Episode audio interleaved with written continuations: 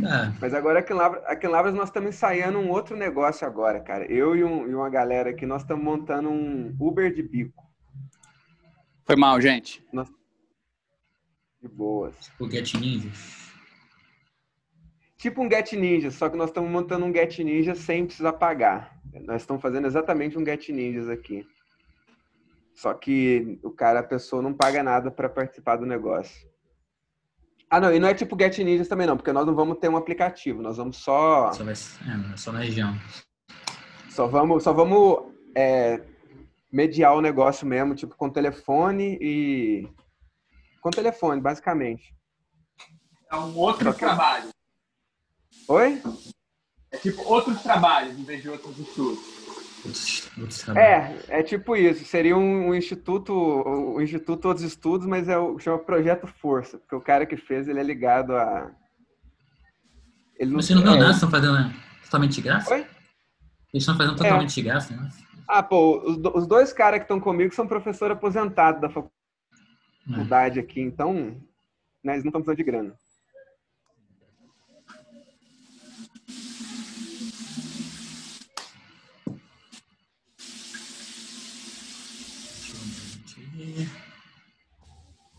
Mas aí, será que a gente começa ou espera mais um pouco?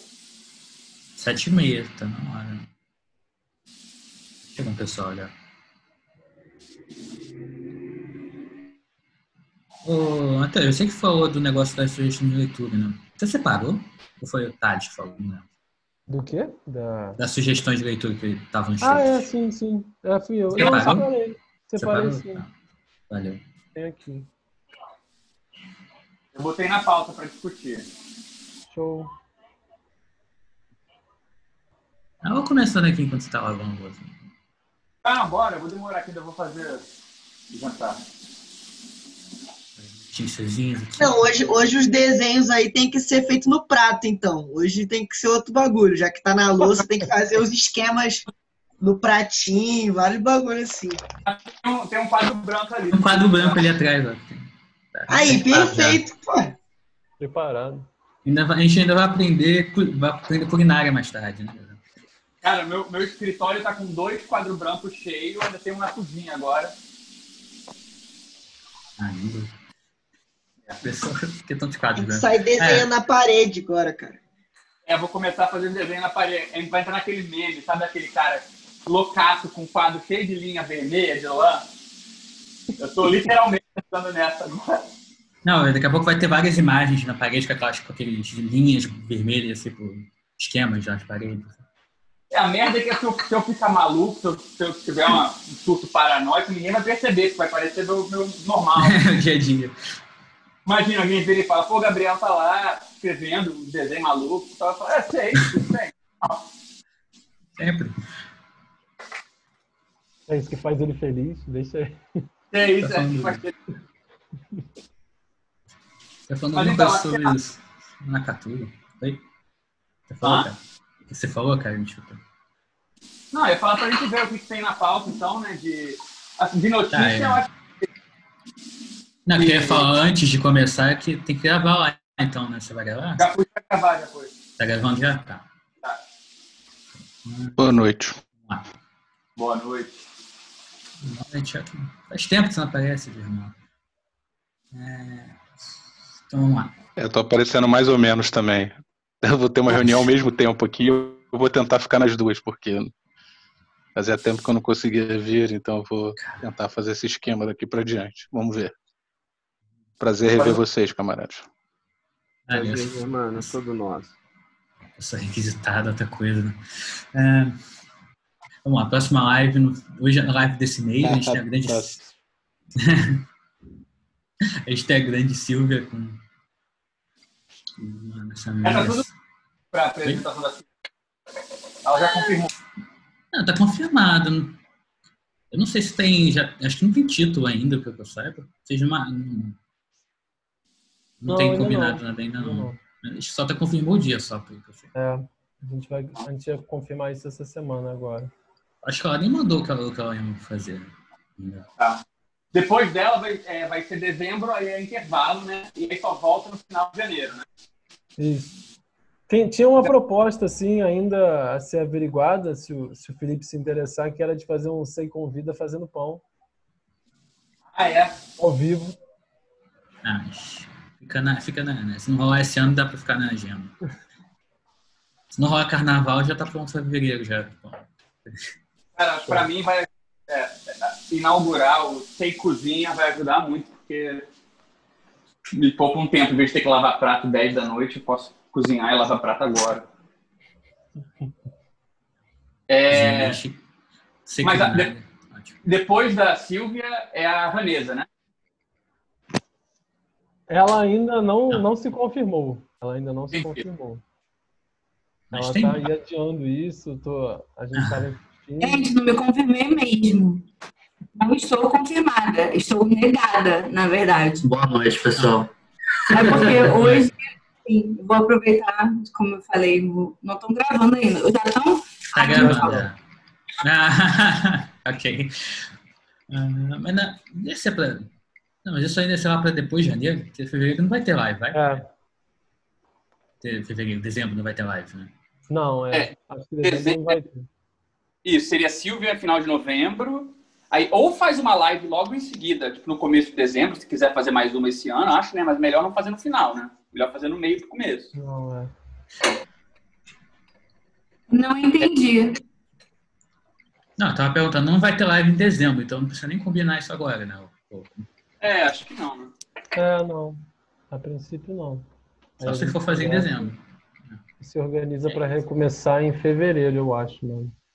Ou talvez no final de janeiro, mas aí a gente vai conversando. Eu imagino que fevereiro, como a gente vai ter. Antes de eu falar a sugestão da leitura, se for ter essas. Ponto 4, se for ter férias em dezembro, provavelmente só vai ter uma ou duas reuniões em dezembro. Não entendi. Não, você tá falando que não vai ter live em dezembro. Porque Não tinha mais proposta de Gabriel para as lives de dezembro? Mas quando? Natal? É. Eu achei que, eu achei que a gente já tá em férias. Não, pode ter em dezembro, sei lá, na segunda semana ou primeira semana de dezembro. É, dá pra fazer se quiser. Mas só pra gente planejar. De maneira, é, a depois da Vanessa, que não confirmou, a gente ainda não tem confirmado nada, né? Não. Hum. Então, eu, sugestões que você deu. É, eu vou Hum. jogar elas de volta no WhatsApp depois, só pra gente poder conversar mais e ver se surge mais ideia também.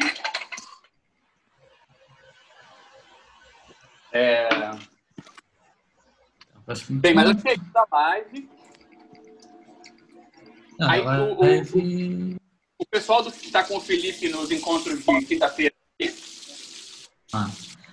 É, encontro de chegadores antifascistas era. Não, não, era o Felipe, não. era o Felipe tava? Acho que ele não É. tá. Quem tá com ele? É você, Matheus. Eu. Eu, Tati. Thales. Ah. É, tá, tá uma galera, tá o Felipe Ael, tem o, o Dani lá de São Paulo e uma galera também de São Paulo. Eu esqueci, eu não, conheço, não lembro o nome de todo mundo. Mas tá sendo nas quintas-feiras, de 7h30 às 9h30. Já rolou mais de uma, então? Não, agora vai ser a segunda.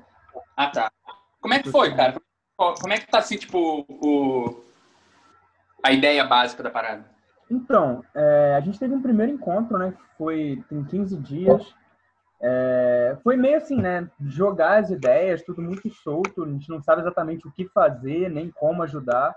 Mas o Felipe trouxe essa parada, né? De que ele tem um contato com a galera aí dos entregadores antifascistas. E eles estavam com umas dificuldades, assim, de se organizar e de manter o, o movimento mobilizado. E, e traziam alguns Eles trouxeram algum incômodo, o incômodo deles, é, tá, eles expressam nesses termos, de tipo, cara, não tá dando para manter o movimento organizado.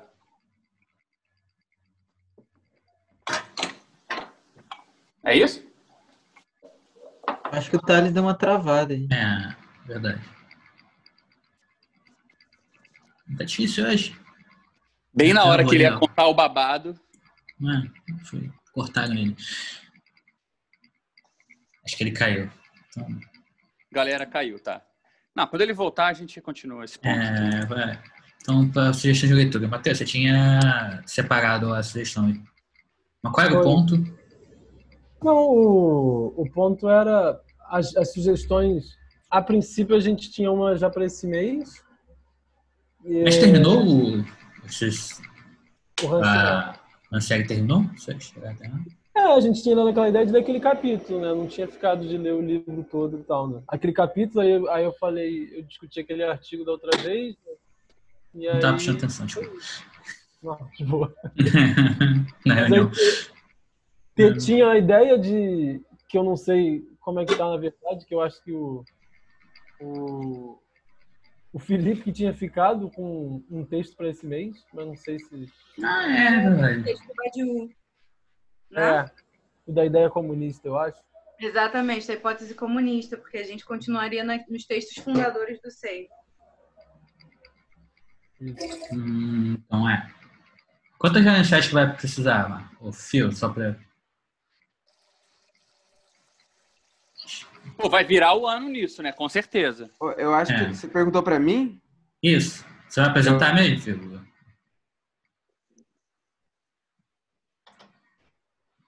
Acho que ele travou de travou? novo. Eu acho- Tá- Eu acho que não sou eu, Caraca. Felipe, que ele tá. Eu? Era você, você, Eu- não Tá É, ouvindo? você. Ele não sabia que ele tinha. Eu Ele não não sabia que tava era ele. Você É, foi escalado ao O que que eu fiquei lá, quase dois Ah, meses. não, cara. Não fala não. Você falou pra eu te lembrar, mas você Ah, falou galera. que estava confirmado. Pô, Ele nem lembra aí eu vou dar uma do de quê? autoritária, tipo, Então me o lembra- Alex fala. Tá, então, então, me- não, então me lembra aí. O que, que era pra eu fazer? Dá um cheque pra ele um dia pra ele assinar. O que, que era pra eu fazer, gente? Na boa. Era para você coordenar a leitura do texto A Ideia Comunista do Badiou. Pode ir. Tá, mas eu nunca li. Aliás, eu li esse negócio tem muito tempo, mas nunca estudei isso. Mas tá, quando que é? Rapaz, eu acho que aí a próxima reunião é de. de, de Gente, nota. vê naquela- Pela agenda? Do Ah, WhatsApp. É, pela agenda, é, pela agenda, a próxima reunião de nota, para depois a outra reunião seguir. a. Não, então fala, coordeno. Considerem coordenados, então. Considerem coordenado. Demorou aqui, não tem tempo ruim, não. Ah, porque, se- é porque se for. Não, Eu tô considerando Não. aqui se a gente cortar dezembro no meio. A gente Não, tem, a bora- no fin- tem bora- uma reunião no final do mês, tem reunião de leitura de notas, reunião da. Não, é reunião de leitura de notas, reunião da leitura, da leitura do texto, live. Aí se só tiver, só, se a gente pegar só duas reuniões em dezembro, aí só daí depois só em fevereiro. Uhum.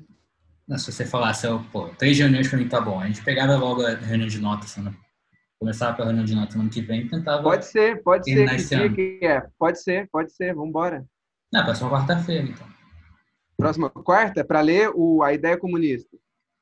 É isso mesmo? Produção, é isso mesmo, esse texto mesmo? Vocês combinaram o negócio, vocês nem lembram que vocês combinaram. Tô, tô Era perdido. esse texto mesmo. Era esse texto mesmo. Show. Demorou. Semana que vem a gente lê a, a, a ideia. Ah, vai, vai super casar, porque hoje vai ser resumão maluco do livro do Badiou sobre São Paulo. Então, vamos fazer a leitura na próxima semana, então, dependendo do ritmo. São Paulo Santo ou São Paulo cidade? São, São Paulo Santo. São É. Paulo, o Lenin da Antioquia. Aí, dependendo do ritmo, semana que vem, a gente vê o que a gente faz com as notas na outra semana. Eu tenho muitas coisas contra São Paulo. Vi a carta dele aos Coríntios, falando que as mulheres precisam se submeter aos homens. Enfim, estava lendo, relendo o vídeo essa semana e comparando com o que Paulo diz. Muito pior. Ele também Paula- não fala que o homem tem que se submeter à mulher? Ele não fala isso depois? Fala. É, rapaz. Com o Paulo é tudo confusão. É, universalismo. Eu, Ele é o Tom Zé da- do cristianismo. Ok. Não tem aquele pedaço? né? É, é, não é Coríntios também, não, né? É, Do eu, confundir. eu, eu ando- Enfim, vamos chegar nisso aí mais pra frente. Aí a Vanessa Ó, desce o pau no, no Saulo. Saulo de Tarso galera. parece o nome de ator da, da Record, né? É, enfim, acho que é culpa da Record pegar o sal de taça. é o contrário, é. É. Tá, mas enfim, é, bem, fora a sugestão de leitura, tinha a questão das férias, que eu acho que já está bem estabelecido, né? Só para lembrar, que a gente para meio de dezembro, que- volta final de dezembro, de janeiro, né? É, acho que pegar as duas primeiras semanas, acho que ninguém é contra isso não, né? Ninguém- Quer tirar mais, quer pegar mais férias maiores, alguém não? Ninguém fala nada, tá ótimo. É... Qual é o, acho que a Vanessa. qual é o período de férias para saber vai ter É. live em janeiro ou não? Já Não. desmarcou. Então, a ideia é. era parar em dezembro, Dezembro. mês de dezembro, e voltar E no final de janeiro com a live. A live seria Ah, reinaugurando. beleza. Ótimo. Aí Tá. essa foi a tal da live que podia ser você, né? Não, não podia ter. então, é, tem que achar uma live pro final do dia. Fazer já Ah, então uma não é. de, de recrutar novos membros para o grupo da live, porque o grupo da live vem, sido, vem sendo esvaziado assim lentamente. Ah, é? Tá. Saiu uma- Não, olha só, gente, eu vou propor uma coisa então, porque acho que politicamente vai ser positivo. Se a Vanessa não quiser pegar em janeiro, é, o, é amanhã, não, é amanhã vai rolar uma reunião do pessoal de São Paulo, do SEI, com o pessoal desse coletivo muito interessante lá do Sul, chamado Máquina Crísica, que é um coletivo de antropólogos que estuda é, uma série de autores que fazem enquete operária. Eles estão agora à frente dessa ideia de uma chama campus comum, que é uma espécie de universidade pública comum, sei lá como você quer chamar, que está tá aceitando docentes agora pela internet e tal. É um coletivo bem interessante, ele tem, tem várias referências parecidas com a gente. E a gente está tentando, o pessoal de São Paulo está querendo se aproximar deles. A gente podia convidar eles para fazer a- a live de janeiro. Com certeza eles vão topar. É uma galera maneira, eu posso mandar para vocês É, o link tinha- depois. Tinha sugerido. Manda Pois é. mesmo o contato, vai ser ótimo. É, vou, vou mandar então o contato, porque eu acho que pode ser um jeito da gente já ter um plano, pelo menos, para o começo do ano, né?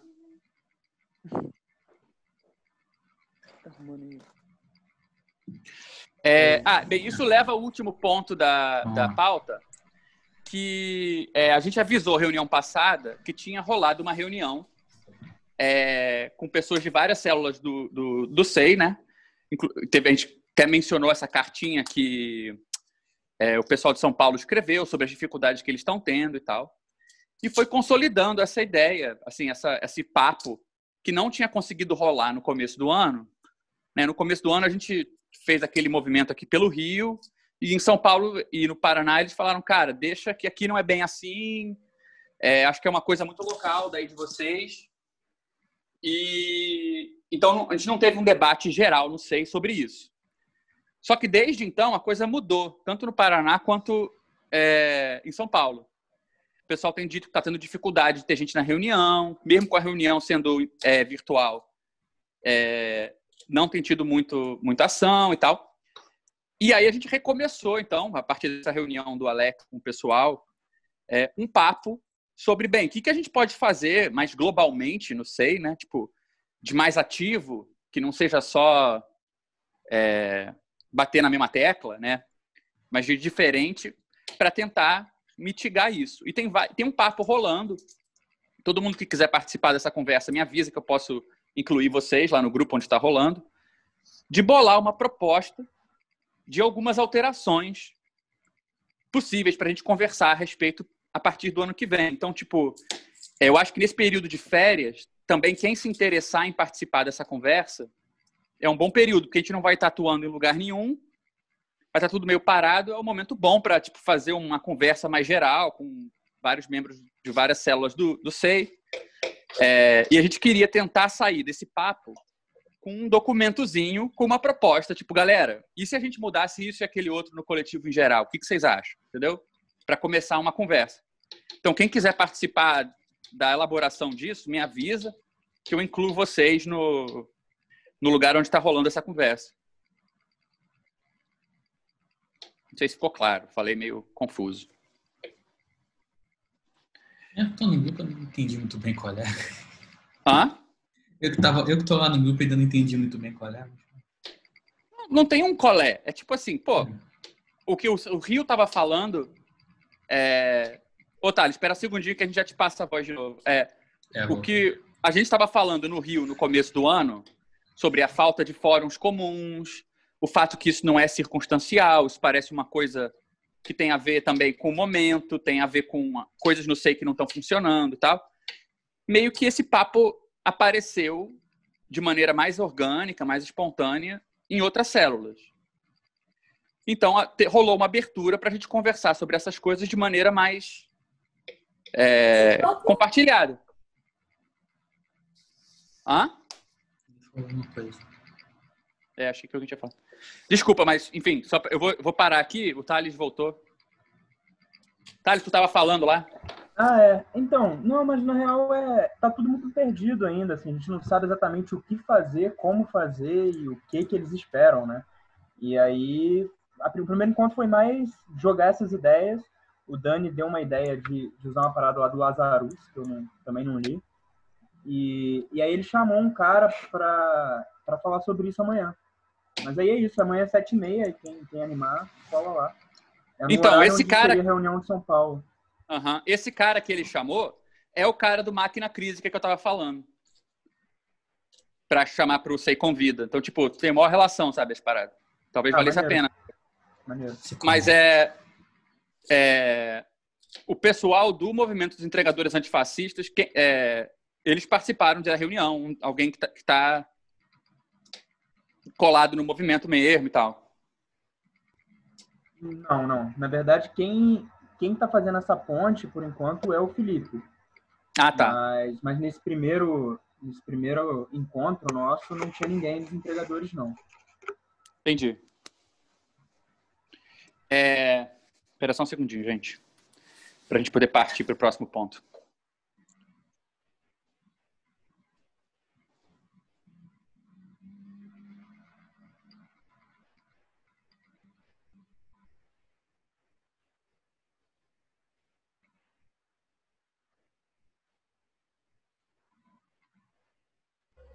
É, eu colei aí só para caso alguém que é- esteja curioso. As sugestões que tinham aparecido nas notas eram essas, inclusive São Paulo. O Badiu apareceu também, essas sugestões. É, Alex, se você quiser, não precisa mais compartilhar, não, que eu consigo compartilhar daqui, que aí a gente vai desenhando em cima e tudo mais. Show. Espera aí. Dá só um segundinho, gente, para eu conseguir fazer esse negócio.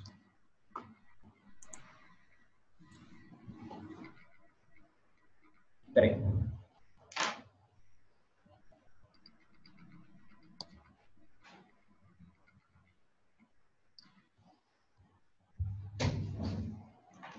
Pô, tô tão feliz que eu consegui adiantar o meu jantar, porque normalmente sai 11 da noite.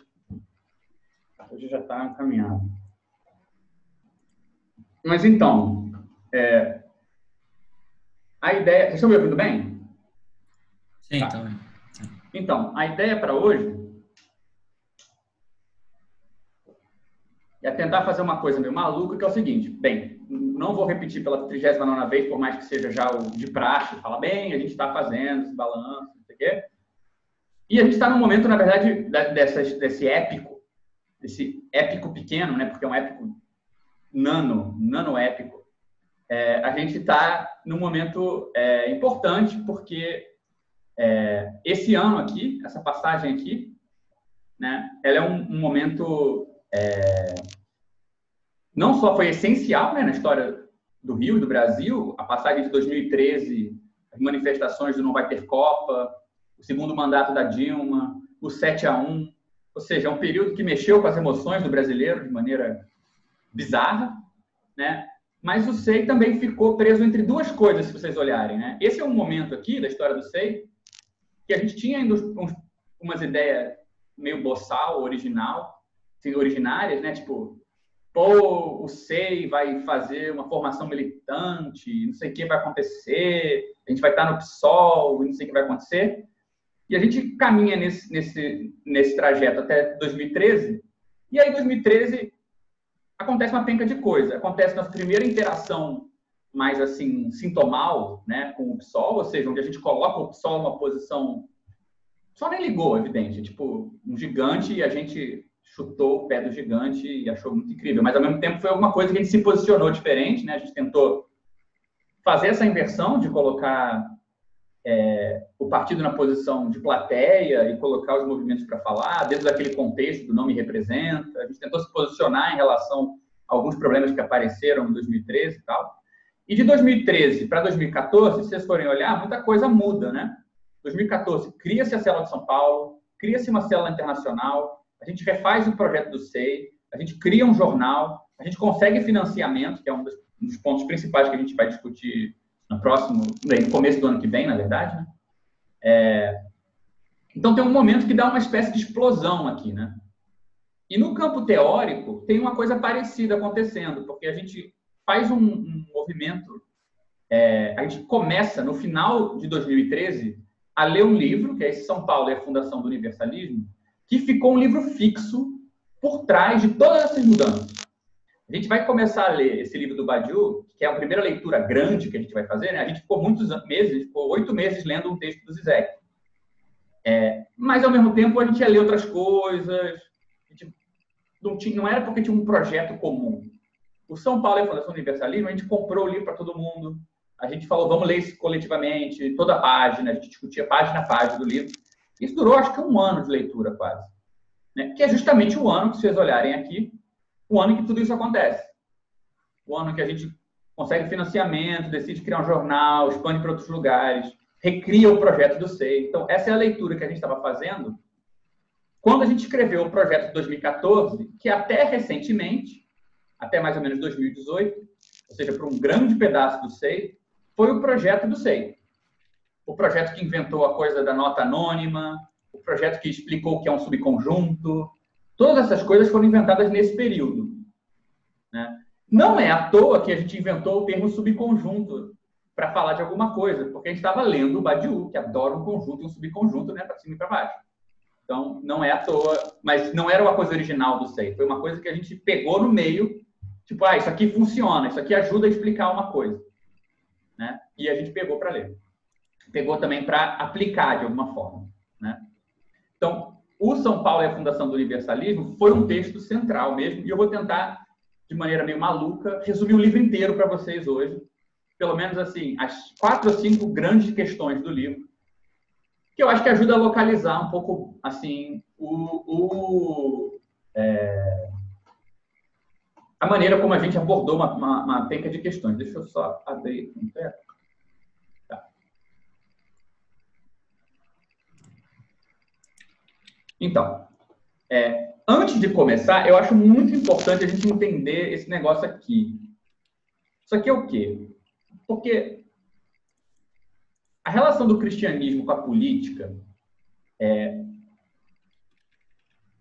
ela tem um momento realmente muito central. A modernidade tem um, a modernidade europeia tem uma relação muito íntima com o cristianismo, né? O cristianismo não foi necessariamente uma força oposta à modernidade, né? É, pelo contrário, entende-se de certa forma que a reforma, que a, a todo o movimento é, interno, a redefinição do cristianismo, do pensamento cristão na Europa, foi, na verdade, uma defesa contra o que o cristianismo estava fazendo enquanto força popular de mobilização. Né? não sei se vocês conhecem as revoltas campesinas, o Thomas Muntzer, essa galera, né? que teve a ideia, e que não é, talvez não seja à toa que apareceu assim, mas que teve a ideia de que, pô, a gente tem um discurso, um, uma forma de fazer comunidade que aponta para uma vida melhor depois da morte. Pô, mas dá tudo mais ou menos no lugar para a gente pedir essa vida melhor antes da morte. Né? a ginástica mental que você tem que fazer para transformar o juízo final, a justiça, o direito a uma vida sem sofrimento, que viria depois da morte, em algo que é possível você pedir em vida, né? não é, não é uma ginástica tão bizarra assim. Ainda mais quando a monarquia está em jogo. Qual a relação entre o monarca e Deus? Quanto mais o monarca se faz o, um emissário de Deus, mais legítimo você pedir do monarca o que você pedia de Deus. Né? E aí a disjunção entre o monarca e a divindade fica mais óbvia ainda, porque o, o rei não pode dar ou um príncipe, sei lá o quê, não pode dar o que a vida eterna promete.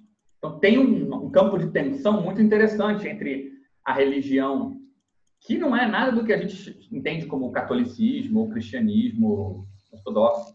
Religião, o cristianismo popular mesmo, né? Não sei se você já viu algum filme do Pasolini, esses filmes que se passam na Idade Média, e você vê essa mistura muito estranha de, de, um, de, uma série de costumes pagãos, de todo tipo de costume maluco, totalmente sincretizado com um ideário e representações cristãs. E você vê que, na real, essas coisas se misturam com uma facilidade enorme.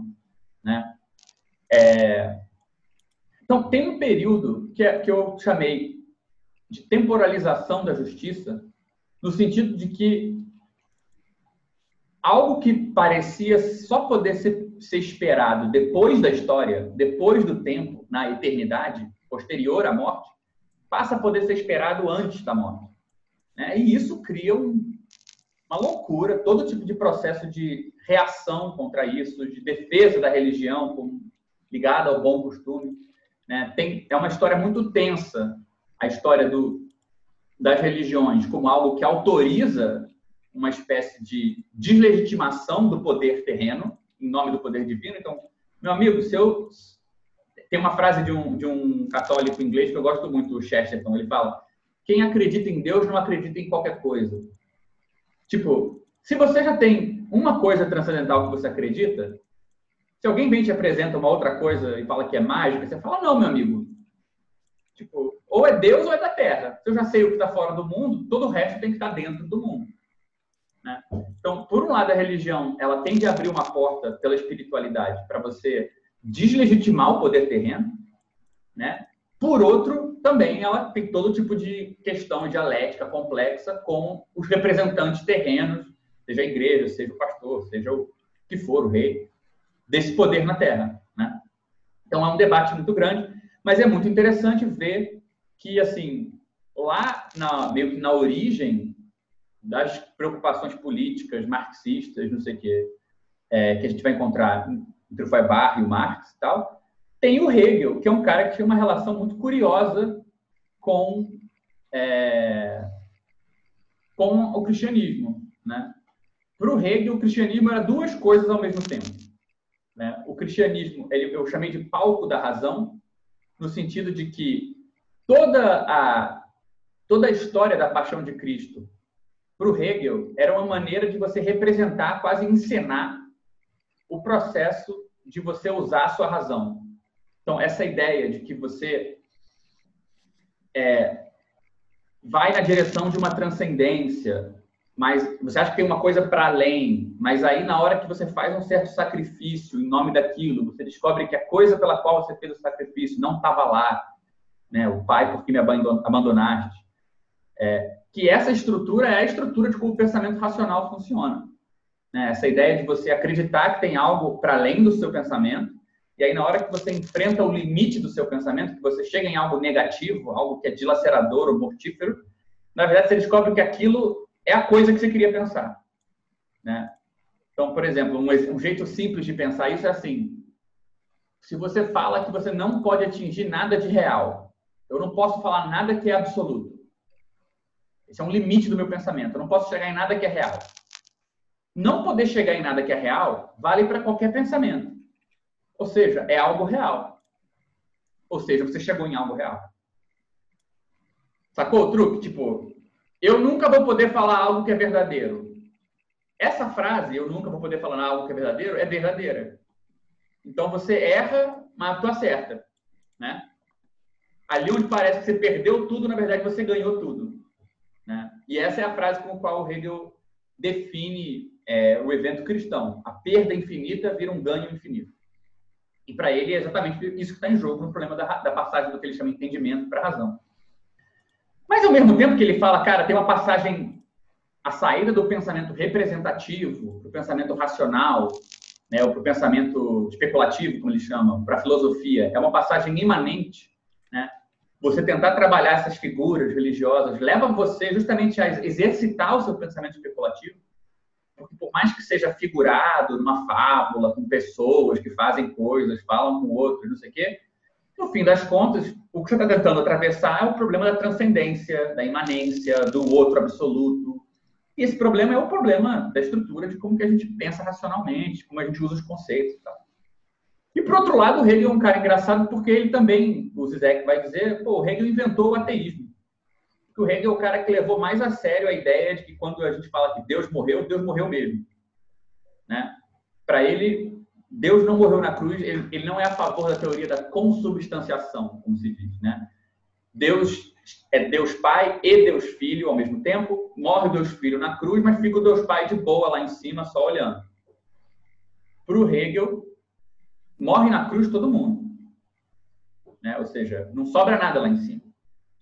Então, para ele, tem, de novo, além de ter uma continuidade entre as categorias que a gente usa para representar o mundo e representar as figuras religiosas e o pensamento especulativo, também tem uma continuidade entre a religião e o ateísmo. Uma coisa não é contrária à outra. Né?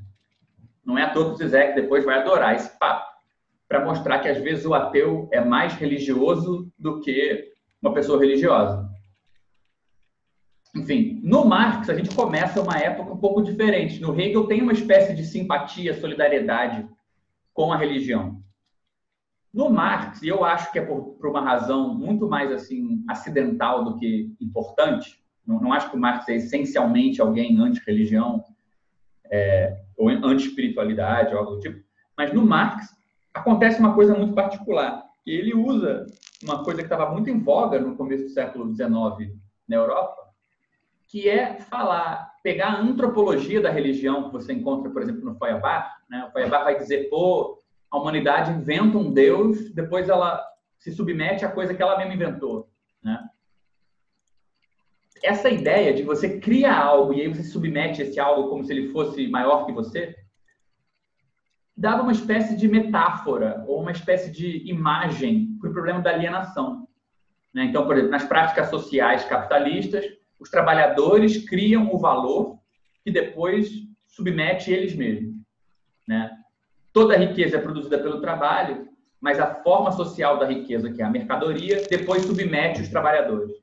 Então, o Marx, no comecinho do percurso dele, vai pensar a economia como através da metáfora religiosa. Ele usa a metáfora da religião para todo lado e ele vai falar: ah, a crítica da economia política é como a crítica da teologia, a crítica da filosofia é como a crítica da religião. Ele faz esse tipo de metáfora com é, a religião.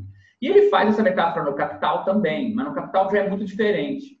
No Capital você sente que ele não está sugerindo que se critique a religião também, como se ela fosse mais um produto alienado, mas ele meio que usa a religião para poder entender o capitalismo. Então, a mercadoria tem, tem, tem é, né, é, uma espécie de manhas metafísicas, né? tem, tem uma espécie de segredos teológicos. Ele, ele usa a teologia e a religião muito para ajudar você a entender a lógica da mercadoria. Só que, ao mesmo tempo, todo mundo conhece aquela famosa citação do ópio do povo. Claro, se você ler a citação inteira, você vê que também não é uma crítica da religião propriamente. Né? Ele fala que não se deve fazer a crítica da religião, mas do mundo que precisa da religião. Né? E, ao mesmo tempo, ele fala que a religião é uma espécie de afago para o sofrimento, ela ajuda você a expressar seu sofrimento e ela apazigua esse sofrimento ao mesmo tempo. Né? Que eu acho que é uma boa, uma boa definição de sintoma uma solução de compromisso, algo que vai permitir você falar, mas de um jeito deformado, permitir você agir, mas sem consequência, algo assim. Né? De qualquer maneira, está estabelecido com o Marx um período onde a relação entre política e religião é bem mais tensa. Né? Não é mais o período milenarista, como a gente estava falando, onde pô, a metáfora religiosa organiza a galera e aí é, vamos para o pau. Né? Se você olhar a Revolução Gloriosa inglesa, se você olhar os movimentos campesinos que eu mencionei na Alemanha, você vai ver que a religião é uma força de, de catalisação do movimento popular. Enquanto que no Marx, talvez pela questão do socialismo científico, ou por que razão que seja, parece que a religião ganha um, um, um, lugar no segundo plano em relação à política, algo com o qual você tem que ter um certo cuidado. Né?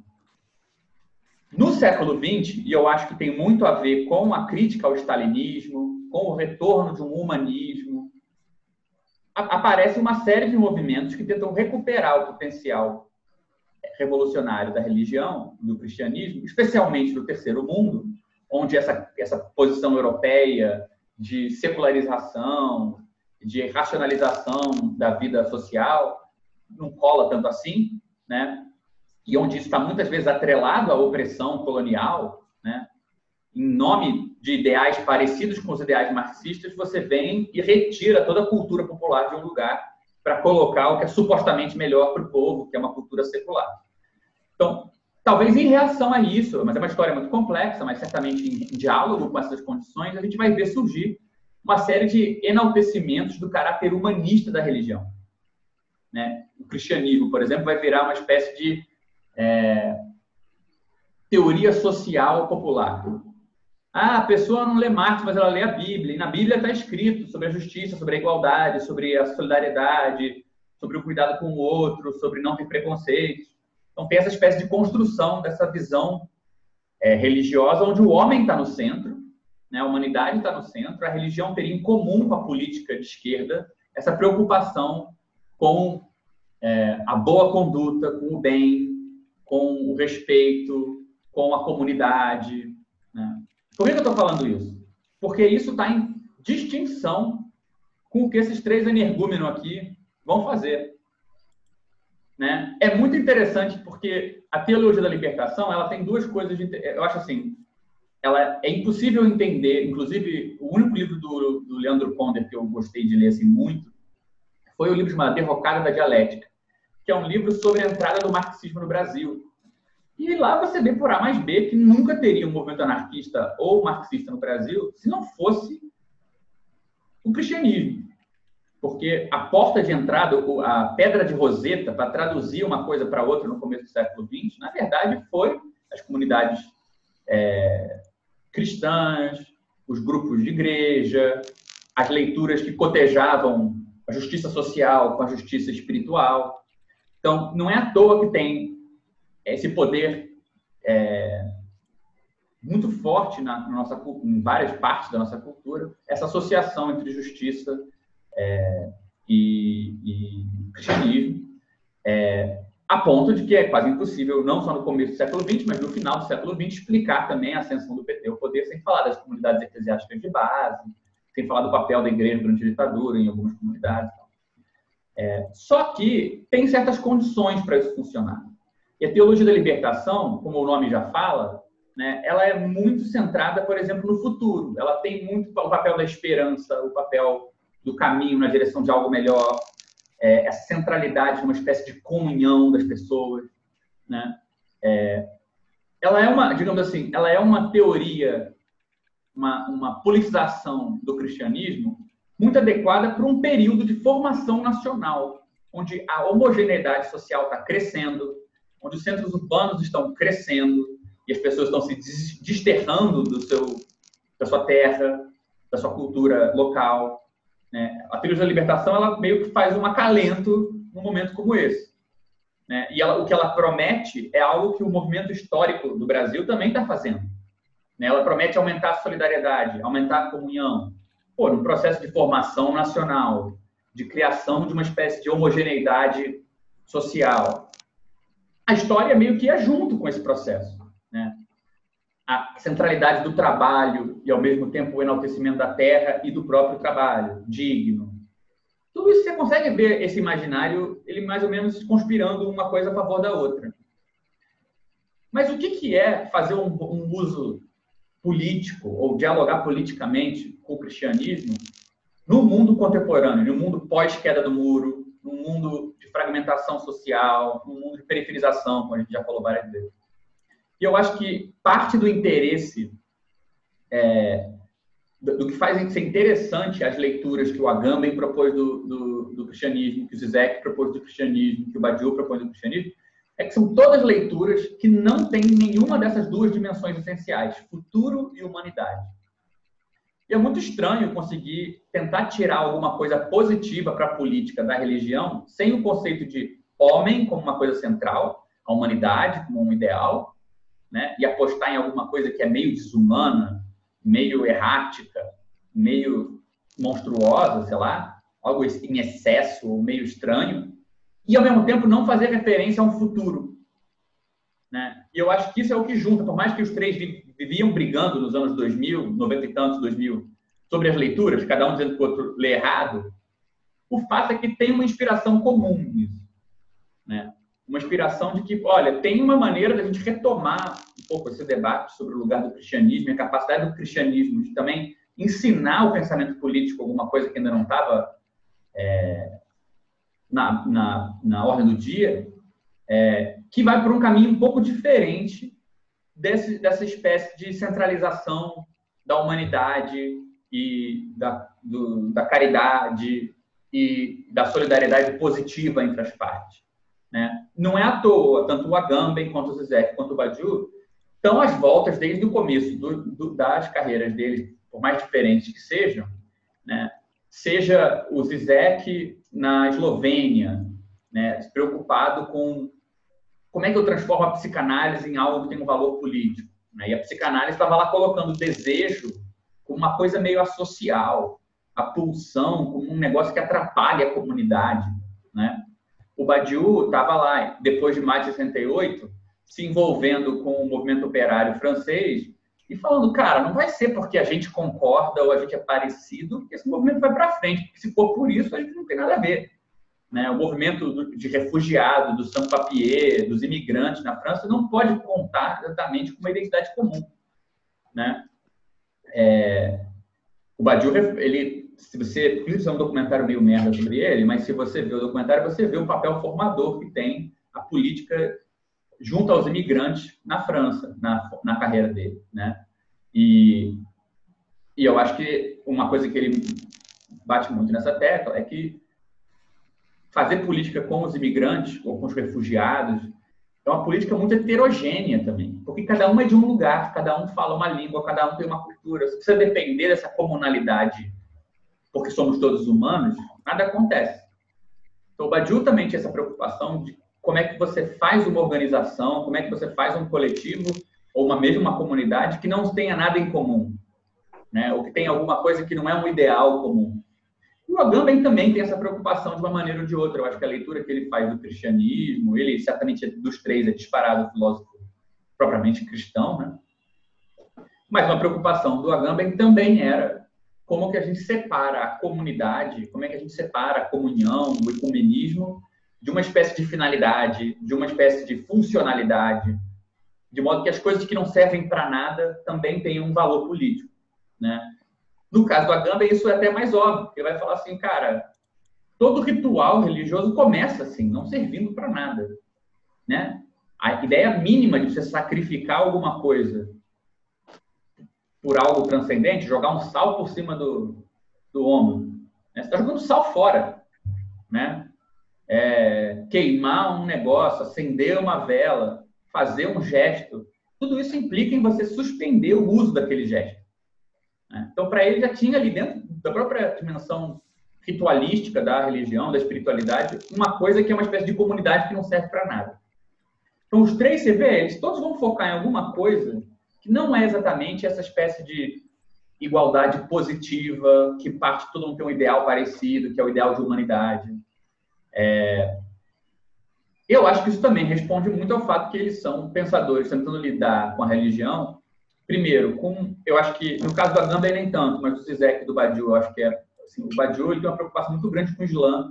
Boa parte da militância dele foi junto com é, pessoas que vinham de países islâmicos, sempre foi muito crítico à maneira como o fundamentalismo era apresentado, né, como uma coisa de dentro da França para justificar a reação aos imigrantes. Então, ele não tem um apego ao cristianismo como se fosse a tradição a qual ele é herdeiro. O Zizek eu acho que é um pouco mais é, ambíguo, mas ao mesmo tempo o Zizek é um cara que faz um uso bastante assim é, criativo, vamos falar, dessa herança. Né? No caso do Agamben, não, ele é católico, pesa de cabeça, não tem, não tem dúvida. Eu estou levantando isso porque eu acho que é importante a gente perceber que tem uma espécie de, de, de tentativa de repensar a maneira como a religião e o, e o pensamento cristão vai, vai comparecer, o que, que do pensamento cristão vai comparecer é, na política? E de que maneira essas coisas vão dialogar, que é bastante inovadora e, de certa maneira, vai um pouco na contramão da, tanto da tradição marxista ocidental, que tendeu a se afastar da religião como algo que é politicamente útil, quanto da tendência do século XX de uma religião humanista, né, como uma contratendência a essa secularização. Não é nem a secularização, nem a espiritualização humanista, é uma terceira coisa. Né? Então, estou querendo trazer isso, não sei se fez sentido para vocês, se alguém ficou com alguma dúvida, mas só para dar um panorama geral de qual é o universo onde a gente está se metendo quando a gente vai falar desse assunto e quando a gente chegou nesse texto é, em final de 2013.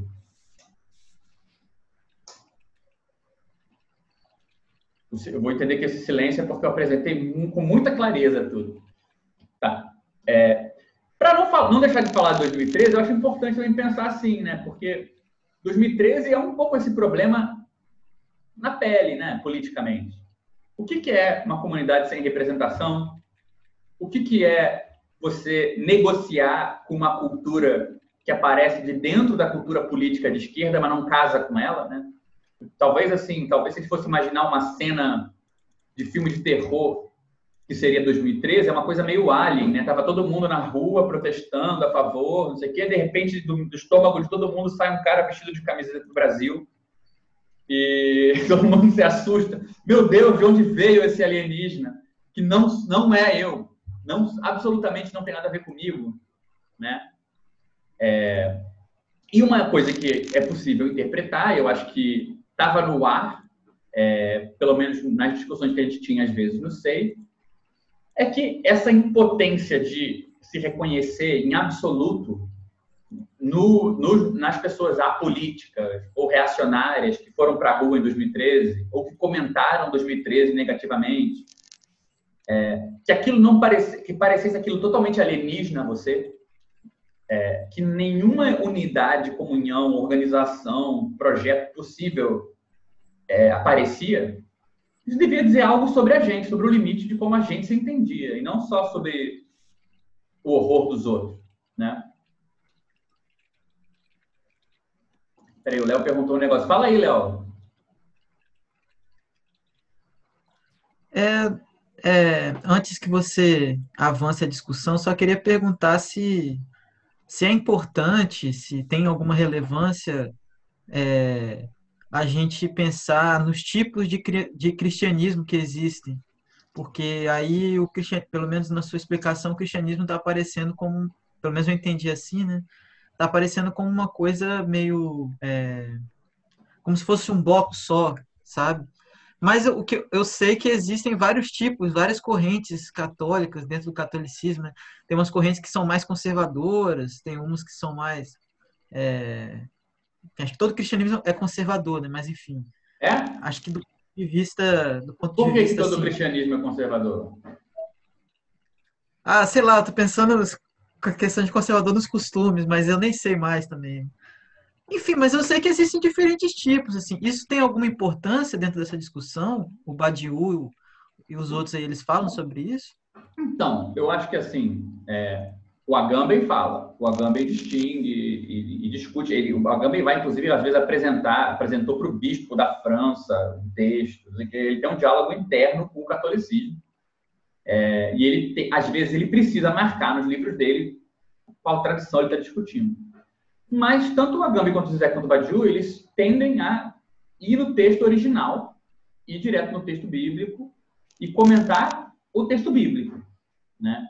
Tem a história que a gente poderia discutir, por exemplo, o Hegel é um cara que ficou muito seduzido, por exemplo, acho que a gente poderia inclusive marcar esse ponto, né? O Hegel é um cara que ficou muito seduzido pelo protestantismo e muito reativo ao catolicismo, né? Mas a oposição entre protestantismo e catolicismo, ela já oculta a oposição entre religião institucional das cidades, dos centros e do poder e a religião campesina popular, que não é nem protestante nem católica, era uma, uma bagunça total. Né? É, eu não sei se vocês já viram um filme, algum filme daquele cineasta, eu acho que ele é armênio, não lembro agora. O Parajov, Parnajov, sabe quem é ele? O Sergei, o cara fez A Cor da Romã, esses filmes. Ele, ele filma muita cultura pré-soviética na Geórgia e na Armênia e tal. E são, é ótimo para você ver o que, que é o sincretismo que incluiu o cristianismo, era uma maluquice. Ou então a Silvia Federici fala muito disso também em Caliban e Cruz, falando sobre a maneira como o cristianismo efetivamente existia, totalmente misturado com bruxaria, com todo tipo de outras religiões, essas coisas. Ou o Carlo Ginsburg no Queijos Vermes, né? Também. É excelente. E é divertido de ler. Então, assim, eu acho que o mapa é muito grande, mas nessa parte da discussão, o que está em jogo, eu acho que é meio assim, eu, eu diria que é um pouco anterior a isso, ou paralelo a isso, que a questão é o que que o pensamento cristão, não o pensamento da instituição, ou de uma instituição ou de outra, né? mas o que, o pensamento cristão, a carta aos coríntios, os Tessalonians, lá como é chama, o que, que eles podem oferecer? O que, que você pode encontrar ali? Né? Eu acho que é importante mencionar, lembra que eu falei que em 2013, eu acho que a gente já discutiu isso, né? Se você dá um passo atrás, você vê que antes de você decidir pela interpretação do que transcorreu, você pode perceber que tem uma espécie de questão que surge e desaparece. Né? Porque as coisas transcorreram também porque algumas questões não puderam ser pautadas. Não simplesmente porque as coisas tinham que ser assim. Né? Em vez de você pensar o necessário de 2013 ou o contingente, você pode pensar também o impossível de 2013. Né? Por isso que naquele texto que a gente mencionou, que o Sei escreveu sobre o partido é parte do quê, a gente tentou falar dessa espécie de paradoxo, ou contradição, ou impossibilidade dos dois polos da representação. Né?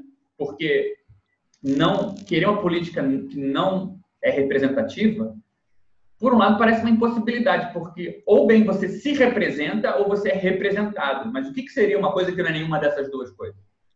Né? É muito difícil de pensar. E você pode achar que isso é uma espécie de demanda impossível, no sentido de que ela é utópica, mas se você olhar para o chão dos protestos, você vai ver que ela não era utópica, ela era absolutamente o que era demandado pela situação concreta, porque estavam na rua pessoas que, se você juntasse as duas, não dava nenhum conjunto fechado. Né? Não só se você juntasse as pessoas de movimento partidário com as pessoas mais movimentos autônomos, mas se você juntasse as pessoas que já eram politizadas com as que estavam se politizando, se você juntasse pessoas que estavam na política de esquerda com as pessoas que eram mais apolíticas, só incomodadas, se você juntar as pessoas que estavam incomodadas e as, e as que estavam se politizando de esquerda com as pessoas que estavam se politizando de maneira reacionária, ou pelo menos provisoriamente reacionários. Nunca, se, nunca vai se saber o que teria acontecido se a gente fosse capaz de convocar essas pessoas para alguma coisa. Será que esse racionarismo era tão substancial assim ou será que ele era um efeito de superfície? Então, a ideia de uma política que fosse tivesse desconfiança da representação ou que fosse capaz de ter consistência ou ter um procedimento, um processo, mesmo que não houvesse a representação bem construída, não era uma demanda utópica é um problema concreto que apareceu na rua, surgiu e sumiu na hora que a gente se dividiu em polos, cada um se representando. Os partidos dizendo que eles se representavam, os autônomos dizendo que eles se representavam, a galera de blues do Brasil dizendo que se representava, né? Eu acho que assim tem uma interpretação ainda por ser feita de 2013, onde a, a camisa do Brasil não é uma representação, né? É o significante da falta de representação a pessoa tem tão pouca noção de qual emblema representa ela que ela põe a blusa que teoricamente representa qualquer coisa. Porra, eu sou brasileiro. Foda-se, claro que você é brasileiro. Né? Tipo, é que nem alguém falar, eu sou um ser humano. Tá ok, beleza. Tipo, você não disse nada. Né? Então, é... calma, Niel, gente vai, vai chegar lá, peraí. É... Então, assim, é de fato, uma coisa que, que, que, o, que o Anielson levantou ali que eu acho que é boa é o seguinte: no caso do Agamben, então, assim, só para dar esse panorama de fundo, né, que a questão da representação e da comunidade não é. Era uma coisa que estava na pauta do dia e que eu acho que o SEI conseguiu ser sensível a esse problema como uma coisa que é impossível, mas urgente. O Agamben, o Zizek e o Badiou vão tentar pensar o que, que é você conseguir se sustentar como uma organização, como uma comunidade, como um, um processo concreto, para além da sua capacidade de se representar. Né? Ou seja, onde uma comunidade não tem unidade por causa de um ideal comum, Mas justamente nas coisas que dilaceram aquela unidade, você encontra uma razão de se organizar. O Anielson mencionou uma coisa que eu acho que vai na sua pergunta, Léo, que é que o Agamben tem, sim, certamente, acho que ele é muito mais próximo da tradição judaico-cristã do que o Zizek, por exemplo. Eu diria assim, o Agamben é alguém que mistura cristianismo e judaísmo, ele é absolutamente um, um, um estudioso né, do, da, da, tradição, das várias tradições judaicas, é, o Zizek é alguém que tem uma, uma relação bem mais reativa, né? ele faz uma oposição mais entre o paradigma judaico e o paradigma cristão. Isso ele segue muito Hegel, né? onde é quase uma tríade dialética, né? o paganismo, o judaísmo e o cristianismo. Né? Note-se logo de passagem que não tem lugar para o Islã no pensamento hegeliano, é uma questão importantíssima. O Badiou, em vez de fazer uma união entre, né, não é nem judaísmo e cristianismo, nem cristianismo contra o judaísmo, é uma posição que é meio que não é nem cristã nem judaica, né? ela é absolutamente ateia, né? Mas uma certa indiferença à religião. Para ele não tem problema nenhum de usar a religião, porque é, é, é um pensamento, pode, pode ser utilizado para um pensamento qualquer. Do jeito que a arte pode usar motivos religiosos, a política pode usar também, são coisas que estão no mundo. Enfim. Então, assim, a gente chega no, no São Paulo e a Fundação do Universalismo com esse clima onde a questão da caralho, o que, que é uma, uma unidade, uma comunidade, um processo coletivo que faz um bom uso da falta de representação, né? O que, que é isso? A gente chega, tendo estudado aqueles textos sobre comunismo e tal, é, e a gente chega com uma terceira coisa que eu acho que vale a pena mencionar. Eu falei rapidinho da outra vez, mas eu acho que não dá para diminuir a importância disso, que é uma relação com esse movimento chamado MPN, Movimento Popular por Moradia, que era um movimento que existia em Curitiba. Hoje em dia ele está, eu não sei se ele ainda está integrado, mas ele foi integrado por uma época ao MTST. É, e teve uma experiência do MPM que foi muito marcante. Eles vieram para o Rio de Janeiro, contaram para a gente a respeito, vieram em várias reuniões, a gente ficou muito envolvido com isso. Porque o MPM ele tinha a seguinte tese, que a Bíblia é o único livro que é indiferente à questão da cultura alta e baixa. Ele é o único livro que é estudado profundamente na academia, tem departamentos dedicados a estudar a Bíblia, e é conhecido de cor e salteado popularmente. Ele fala, é um livro que ele corta, ele cruza o problema da sofisticação, do, da conscientização, de você mastigar o pensamento para alguém. Não tem que mastigar nada, porque um catedrático que entende de teologia sabe muito menos da Bíblia do que alguém que tem a Bíblia na, na mesinha de cabeceira conversa todo dia sobre isso com as pessoas numa congregação, vive aquilo, etc. Então, ele falava assim, cara, isso é uma espécie de pedra de roseta para você articular um pensamento comum. Então, eles estudavam. É, queria que o Crisanto estivesse aqui, o meu amigo que é do IPM, ele podia falar disso muito melhor. Mas eles estudavam é, antropologia da religião, sociologia da religião, principalmente do Velho Testamento, porque o Velho Testamento, se parar para pensar, ele é um grande compêndio de migrações de povos, de organizações por causa da injustiça, de lições sobre paciência, de lições sobre insurgência, de lições sobre o exílio, sobre ruptura com reis, coisas que no, no Novo Testamento é muito menor, né? No Novo Testamento todo mundo tem endereço, são 10 pessoas, é tipo Power Rangers, assim, né? 12 apóstolos. No Velho Testamento, não. É tipo filme de zumbi, né? Geral no deserto, é outra parada, é outro gênero de, de literatura, né? E eles falavam assim, cara, tem todo, toda uma tradição popular de organização, está incrustada na memória coletiva das pessoas no Brasil, porque elas debatem, conversam, citam esses textos o tempo todo. E quando eles começaram a organizar é, ocupações de moradia popular em Curitiba, na periferia de Curitiba, eles começaram a usar o Velho Testamento é, para articular as ações políticas deles. Então, quando eles tinham que explicar o que eles estavam propondo, eles não explicavam em termos de desigualdade econômica, é, porque a mais-valia, a exploração do trabalho, não sei o quê. Eles explicavam citando o profeta Elias, citando o profeta não sei o quê, e não era condescendente, porque de alguma maneira era a mesma questão de fato. Então, vocês veem essa ideia de que não é que você está tá fazendo uma metáfora quando você se refere à religião. Você está usando a religião para poder dar nome para mais coisas. Agora, não é a mesma coisa de dizer que você está tendo uma experiência religiosa. Mas essa ideia de que você pode usar a religião para dar nome às coisas, né? eu acho, por exemplo, que a gente tem um exemplo óbvio de como isso funciona, que é o conceito de pecado. O conceito de pecado, a gente tende a achar que ele é um conceito conservador, que nem o Léo falou. Né? Porra, o Janino não é conservador? Mas já para de pensar quão revolucionário é você ter um nome que torna aceitável você fazer o mal e você não é banido por causa disso?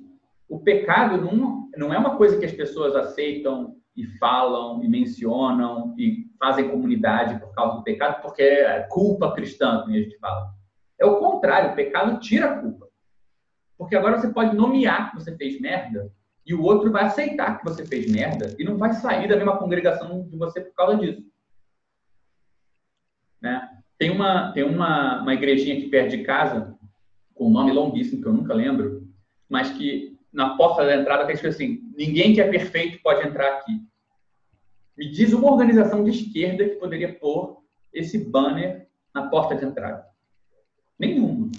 Né? A gente não tem um nome na esquerda para a pessoa que faz o mal, mas nem por isso deixa de merecer o bem.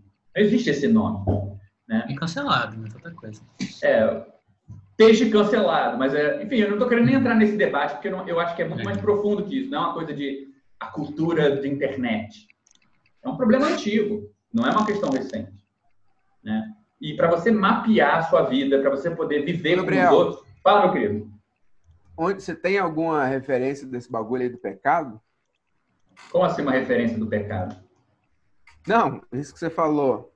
Você tem, tem São Paulo. Saiu da sua cabeça? Saiu ah, da minha cabeça. São Paulo? Tá. Né? Que eu só conhecia a lei através do pecado, né? Enfim, o Lacan, para falar, falar, de, falar disso de maneira cabeçuda, tá no Lacan, seminário 7. O Lacan ah, tá discute essa ideia de que o pecado é uma simbolização de um problema. Né? O problema já existia, as pessoas já matavam umas às outras, já roubavam umas às outras, já falava fofoca por perto das costas, já traía, tudo isso já teve. Agora, você ter um nome para essas coisas que permite você não romper com os outros, pelo contrário. Não, bota fé, é porque, eu, é porque eu achei isso aí muito doido. Eu queria saber onde que eu podia procurar para saber mais. Valeu. Então, cara, eu acho que isso aí, o, o, o, o Lacan é foda, né? Porque o Lacan fala essas coisas, mas também é aquela coisa dele, né? Tipo, tu lê a parada, mas ao mesmo tempo metade daquilo é invenção da sua cabeça, porque ele não falou exatamente aquilo. Então, tipo, Phil, tu sabe bem como é que é. Então, assim, tem lá essa discussão, mas eu acho que, que, que até no livro do Badiou tem mais. Quando o Badiou discute a lógica do que ele chama lógica da carne, é, você vai encontrar mais isso. Mas eu tenho a impressão de que, assim, o lugar onde eu mais vi isso é, sei lá, ouvindo o paciente. Assim, porque é impressionante a diferença de alguém que tem como nomear de maneira socialmente aceitável as suas faltas e deficiências comparado a alguém que não pode ter um nome para essas coisas de jeito nenhum. Por exemplo, o caso clássico. Pessoa, por exemplo, é um militante, uma organização de esquerda, ele milita a favor do amor livre, ele milita a favor é, do veganismo, a favor de todas as coisas boas do mundo. Aí ele começa a sair com essa menina, e aí ele fica meio afim dela, e aí ele fica com ciúme. Porque ele vê ela saindo com outra pessoa, mas ele é a favor do poliamor, não sei o que, ele está sentindo ciúme. Ele não pode nem nomear que ele tem ciúme. Porque se ele disser que ele tem ciúme, quer dizer que ele está traindo todos os ideais dele. Ou seja, no ideal dele não cabe a dificuldade dele de seguir o ideal. O pecado é uma doutrina que cabe isso perfeitamente. Né? Tipo, é esperado que você não consiga estar à altura do seu ideal. E isso é que faz de você merecedor daquele ideal. É claro, isso pode ser explorado de todas as formas. Eu não estou dizendo que toda doutrina que leva o pecado em conta é maravilhosa. Mas eu acho importante ponderar por um segundo o fato de que as pessoas não são idiotas. As pessoas não aceitariam discutir as coisas em termos de pecado se não fizesse alguma coisa por ela. né, a, a, a, ideia de que todo mundo que tem alguma religião, e o pecado não é uma doutrina só cristã, tem várias versões diferentes, não só no cristianismo, ele muda muito de, de corrente para corrente, mas você vai encontrar versões da culpa, versões é, de estar em erro, né, ou de se levar, ser enganado, que são, são amoralizadas, né? elas não são o fim da linha. Né? O budismo tem isso também, né? tem uma espécie de capacidade de olhar objetivamente para o próprio erro, sem ser algo que te condena para todo sempre. Né? Enfim, então tem uma razão de por que as pessoas vão atrás disso. É, então, essa galera começa a olhar, o MPM começou a olhar para a Bíblia como algo que ajuda a gente a nomear também aspectos da militância política que a gente não tem teoria. Né? Então é interessante, você vê, não é, não é que a gente está discutindo a ideia de nós sabemos tudo o que precisamos fazer politicamente, mas existe um pessoal aí fora que não entende. Então nós vamos traduzir facinho para vocês. É o contrário. É a ideia de, cara, a gente está ferrado. A gente está aqui em 2013, na rua, a gente não sabe nem se organizar com uma pessoa com quem a gente não concorda. Enquanto isso, tem igreja, um bando de gente conservadora acolhendo mulheres trans negras de violência domiciliar. Por que, que eles conseguem e a gente não consegue nada nem perto? Será que a gente não tem algo para aprender? Será que eles não têm nome para alguma coisa que a gente não tem nome? Então é um movimento meio inverso. É claro que ele não, é um, não, não envolve você fetichizar as práticas religiosas e dizer que todo lugar onde a religião existe é maravilhoso. Não quer dizer então vamos todos nos converter agora para alguma religião por razões políticas. Mas sim dizer que, pô, a religião é talvez a tradição popular mais antiga que a gente conheça. Né? Ela é muito mais antiga que, talvez é a única coisa mais antiga que a igreja. Né? Então, deve ter alguma coisa aí para a gente saber. Então, acho que é um pouco nesse espírito, inclusive o livro do Badiou é muito escrito nesse espírito. É, isso aqui é, uma, é a citação do começo é, do livro. Né? Ele fala assim: o que vai nos reter na obra de Paulo é uma conexão singular que é formalmente possível de é, separar da fábula, né? ou seja, da, da parte mística ou da parte propriamente espiritual, transcendental né, da religião. Então, tem uma conexão singular que ela pode ser é, separada do problema é, centralmente, substancialmente religioso, e da qual Paulo é o inventor. A conexão que estabelece uma passagem entre uma proposição sobre o sujeito e uma interrogação sobre a lei. Digamos que para Paulo trata-se de explorar qual é a lei que pode estruturar o sujeito sem qualquer identidade e suspenso a um acontecimento, cuja única prova é justamente sua declaração por um sujeito. Então ele fala assim, cara, não é que eu vou interpretar São Paulo como um marxista. O São Paulo é que inaugura, na verdade, os textos que ficaram associados a Paulo inauguram de alguma maneira, eles colocam para jogo nomes que ajudam a gente a nomear, né? Independente de se a gente acredita ou não, eles dão nome, né? Formalmente são interessantes, ajudam a gente a nomear essa relação entre qual essa pergunta de qual é a lei que pode estruturar um sujeito sem identidade. Né? E essa frase ela não é qualquer coisa. Né? É uma lei que estrutura, tá bom, lei e estrutura a gente entende que vai junto, né? alguma coisa que bota ordem, mas num sujeito sem qualquer identidade, pô, mas como é que pode ter ordem e não ter identidade? Né? Suspenso a um acontecimento, ou seja, dependente de alguma coisa real que ocorre e não de um princípio abstrato. Então, é uma trinca né, de ligar a ideia de ordem, que tende a ser uma ideia abstrata, com uma ideia de um acontecimento, que tende a ser uma coisa concreta. Então já é estranho. Como é que um acontecimento pode criar uma ordem? Como é que um evento na sua vida, uma coisa que acontece na rua, pode criar uma ordem?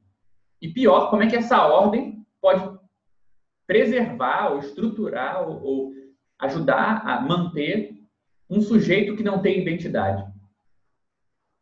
Né? Um sujeito que você não consegue dizer qual é o predicado que define ele né? É... Então ele fala assim: o gesto inédito de Paulo é subtrair a verdade da dominação comunitária, seja de um povo, de uma cidade, de um império, de um território, de uma classe social. É, o que é verdadeiro não se deixa remeter a nenhum conjunto objetivo, nem do ponto de vista de sua causa, nem do ponto de vista de seu destino. Né? Então ele fala assim: nossa, nossa tarefa nesse livro vai ser repensar esse gesto e vivificar a sua singularidade. Né? Vamos tentar entender que gesto é esse, que operação é essa que o São Paulo tenta propor, né? E como que a gente pode, digamos assim, é, retomar essas imagens, esses nomes para o nosso contexto e retirado, talvez, assim, da experiência pessoal, espiritual de cada um. Né? É, ele resume essa pergunta da seguinte maneira: em ruptura com tudo isso, né, sem a homogeneidade que o dinheiro produz, sem a reivindicação de uma identidade comum, né, sem a universalidade abstrata do capital, nem a particularidade dos interesses de um subconjunto, a questão que sobra é a seguinte: quais são as condições para uma singularidade universal?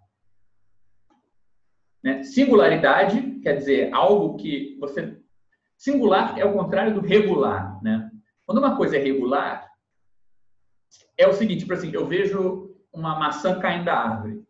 Aí eu pergunto, por que, que isso aconteceu? Eu posso explicar o porquê daquilo me referindo às leis do mundo. Ah, existe essa coisa chamada lei da gravidade. Ah, existe essa coisa chamada macieira. Sempre que você tem uma macieira com uma maçã, quando a maçã está muito pesada, a gravidade atrai a massa de tal maneira que a força que ela exerce é maior do que a do galho, e aí, pum, cai. Né? Você descreve aquele fenômeno sem ter que descrever um, sem ter que falar dele como causa. Ele é causado pelo mundo, né? Ele é fruto das regularidades.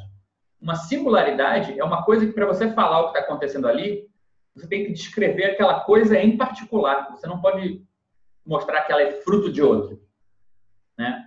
Quando você fala que você está apaixonado por alguém, você não fala tipo, ah, eu gosto dessa pessoa porque na verdade meu cérebro me obriga a me apaixonar porque a evolução funciona assim, essa pessoa é igual a mil outras pessoas porque eu me apaixonaria. Não, você descreve aquela pessoa singularmente.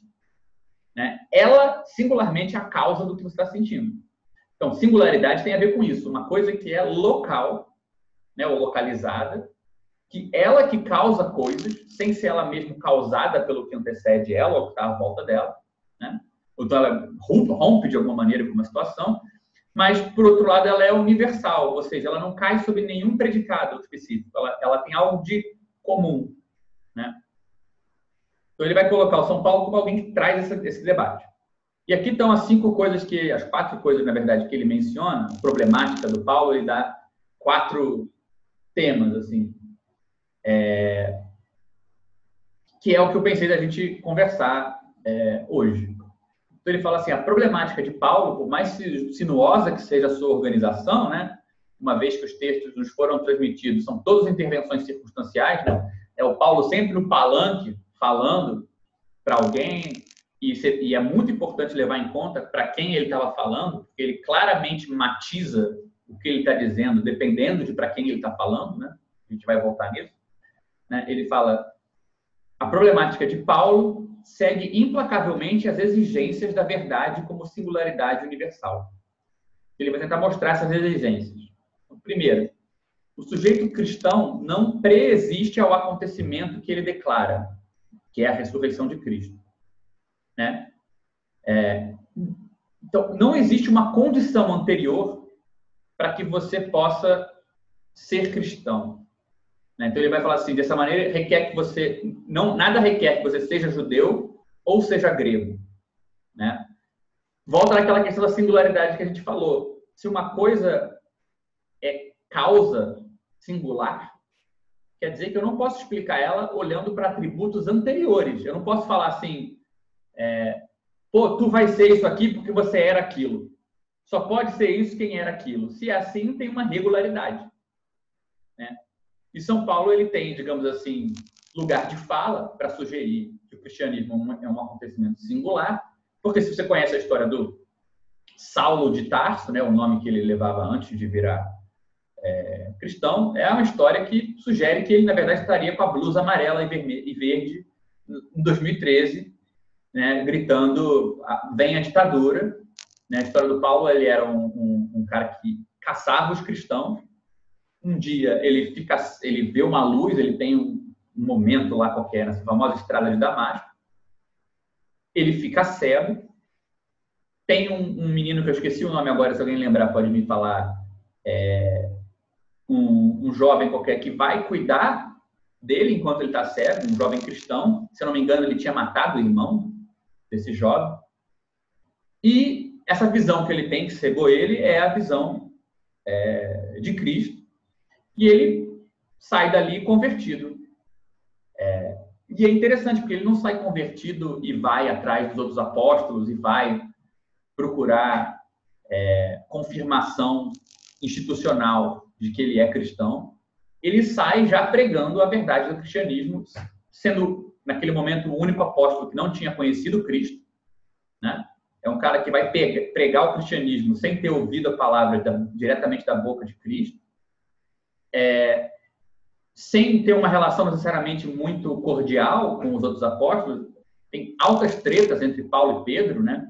A começar por uma treta sobre a questão de se existem é, requerimentos anteriores para ser cristão. Né? Era um debate muito importante na, naquele primeiro momento do cristianismo, se era preciso ser circuncidado para ser cristão, se era preciso primeiro ser judeu para ser cristão, dado que Cristo era o rei dos judeus. Né? Então, o primeiro ponto que ele vai falar aqui é que é, você encontra em São Paulo essa ideia de que não há uma condição preexistente necessária para você participar do cristianismo. Isso vai levar ele a um conceito que a gente vai ver daqui a pouco, que é essa teoria dos discursos. É, o segundo ponto é que a verdade, nesse caso, seria inteiramente subjetiva, ou seja, ela não deixa nenhum traço na realidade. A verdade inteiramente subjetiva, de modo que a gente tem que polemizar contra a subsunção de seu futuro a uma lei. Né? Você não vai poder, o cristianismo não vai poder encontrar suporte na lei. Ser cristão, do mesmo jeito que cristão não tem uma condição preexistente, só pode ser cristão quem foi tal coisa, ele vai falar, bem, também não pode, não é cristão quem segue o manualzinho do cristianismo. Então, cerne da subjetividade cristã também não vai ser objetivo, não vai encontrar suporte numa espécie de manual, cartilha. Né? E ele vai falar, isso vai levar o São Paulo não só a uma crítica da identidade ou das condições extrínsecas, mas uma crítica da lei judaica e uma crítica da lei grega. A gente vai ver que se conecta também com essa teoria dos discursos. O terceiro ponto que ele fala é que, bem, o São Paulo também mostra que a fidelidade à declaração é crucial, né? E que ela é um processo. Né? A verdade não é uma iluminação. Né? Apesar da gente muitas vezes associar, usar o São Paulo do Badiou para falar que o Badiou acha que os eventos são coisas que te iluminam de repente e agora a sua vida mudou, né? Ele mesmo usa o São Paulo para dizer que, olha, nem no caso de Paulo é assim, né? Tem uma espécie de trabalho, um labor constante. Alguém ia falar alguma coisa, gente? Desculpa, não sei se eu interrompi alguém. Não, só um silêncio. Tá. É, e aí a gente vai ver três conceitos rapidinho, né? Que é a ideia de fé, que o Baju traduz, na verdade, por convicção, né? A ideia de caridade, que ele traduz por amor, e a ideia de esperança, que ele traduz por certeza, parece meio contra-intuitivo, mas a gente vai ver que nem é tanto. E aí, ele, o, segundo, o quarto ponto importante, que é esse aqui, que eu acho que é um dos centrais, que ele fala assim, mesmo jeito que a verdade é um processo, né? Que ela não tem, é, ela não depende de uma identidade prévia, nem pode ser guiada por uma lei. Ela também é indiferente ao estado da situação, né? Ela tem uma distância em relação à aparelhagem das opiniões, né? Ele fala assim: uma verdade é um processo concentrado e sério que jamais deve entrar em competição com as opiniões estabelecidas. E, de certa maneira, é meio estranho pensar nisso, né? Porque como é que a gente vai entender a ideia de um procedimento tá, que sugere algo de novo e verdadeiro, de importante, de universal, mas que não está em conflito direto com nada. Né? O conflito, a gente vai sempre vai ver aqui que o conflito para o Badiou é, o maneira como ele interpreta Paulo é que o conflito cristão não é com uma opinião ou com outra, né? ou com um polo ou com outro. É um conflito com o campo onde essas coisas acontecem. né? É... Enfim, então eu separei assim bem pouquinho, bem, de maneira bem reduzida, é, esses quatro pontos para a gente trabalhar. Primeiro, esse ponto dos quatro discursos, que o, o, o Badiou é, retira, ele que interpreta dessa maneira, né? É, mas ele separa mais ou menos quatro posições que ele entende que o São Paulo, com, com as quais o São Paulo dialoga, a maneira como ele mapeia esse mundo, né? Do qual ele, ele no qual ele está querendo intervir com essa ideia de que, gente, algo aconteceu e esse negócio é uma parada nova e vocês podem colar nesse negócio, está aberto para todo mundo, né? E é engraçado porque o Badiou faz uma interpretação de São Paulo quase como se São Paulo fosse Mao Tse Tung e São Pedro fosse Lenin, porque a ideia é que a galera da, do conchavo mesmo, fechamento com Cristo, no começo, eles, na verdade, a primeira implementação do cristianismo como um princípio comunitário é muito regrado e é muito organizado em torno de alguns marcadores claros. Por exemplo, usar os marcadores judaicos a favor do, da organização cristã, né? E tem uma espécie de centralização, um centralismo democrático, se você quiser, né? É, é aberto, é ecumênico, mas é ecumênico desde que você seja assim ou assado. E a grande primeira querela, assim, quando Pedro e, e Paulo se encontram, está ligada a um dia que, se eu não me engano agora, não sei como é que está exatamente, se eu, se eu lembro da treta corretamente, mas eu acho que Pedro proíbe os cristãos de sentarem na mesa com os judeus não convertidos. E aí Paulo vai senta. E fala que não tem isso. E aí a questão é meio próxima da revolução cultural, da ideia de quem que dita a linha? Os quadros mais altos do partido ao qual todo o resto tem que almejar, ou a massa, às quais os quadros do partido têm que se incluir. Né? Então, tem uma ideia assim, de uma espécie de, de inversão no vetor, né? Onde a posição, o maoísmo, inclusive, coloca isso, né? que a posição política define a posição é, a posição subjetiva politicamente define essa posição objetiva no processo político. Então, não adianta você ser da classe trabalhadora para ser a favor da política trabalhadora. Né? Enquanto que no, no, posicionamento soviético, a princípio, a posição de classe definia sua capacidade política. Né? O maoísmo dá uma certa inversão. Ele fala, não, primeiro vem, a, primeiro vem a política, depois vem a transformação econômica. Paulo faz uma coisa parecida. Né? Ele fala, não importa se você é grego ou judeu, homem ou mulher, é, é a posição em relação ao cristianismo que define se você é cristão e não a condição, a identidade anterior que você tem, que diz se você pode ou não pode ser cristão. Então tem uma interpretação meio mal Tse Tung por trás dessa, desse São Paulo do Badiou. Mas, de qualquer maneira, ele começa a apresentação dele, vamos falar assim, uma espécie de teoria da ideologia do, daquele momento, né, fazendo uma oposição entre esses dois polos aqui. Ele fala assim, qual era, em geral, o clima? Não sei se vocês já viram Monty Python, que tem a vida de Brian, né? que o pessoal vai andando, vê um apedrejamento aqui, aí come uma pipoca, vendo uma crucificação ali, aí vai ver um jogo no estádio romano, aí quer ver um filme cabeça, na verdade vai falar com um filósofo grego que está passando na região, ou com um filósofo hindu, né? Ele fala assim, olha, tinham dois grandes polos, digamos assim, ideológicos, né? rolando. Um polo é o discurso judaico, que ele vai falar que é uma das grandes invenções é, do judaísmo, é uma nova maneira de lidar com a natureza, com os símbolos da natureza, de interpretar a natureza. Ele fala assim, é o discurso profético, é o discurso que interpreta os símbolos, mas também é o discurso da exceção, né? Você encontra essa discussão no Hegel, por exemplo, essa ideia de que o judaísmo inventou uma espécie de desacralização da natureza, porque ele falou, olha, a natureza está aqui, atrás dela tem uma coisa fora da natureza, que é o transcendental. Então, a natureza, ela, ela é desmistificada, mas por trás da natureza existe algo de divino, que se manifesta em sinais. Né? É diferente, por exemplo, de uma maneira bem tosca, de uma concepção mais pagã, onde a natureza é igual ao transcendental. Não é que existem sinais na natureza de algo que está por trás da natureza. As próprias coisas da natureza são animadas, as pedras podem falar, você pode interagir com deuses que estão na água, estão na árvore. Né? No judaísmo, Deus não tem imagem. Né? Deus está retirado do mundo e por isso você só consegue ler na entrelinha.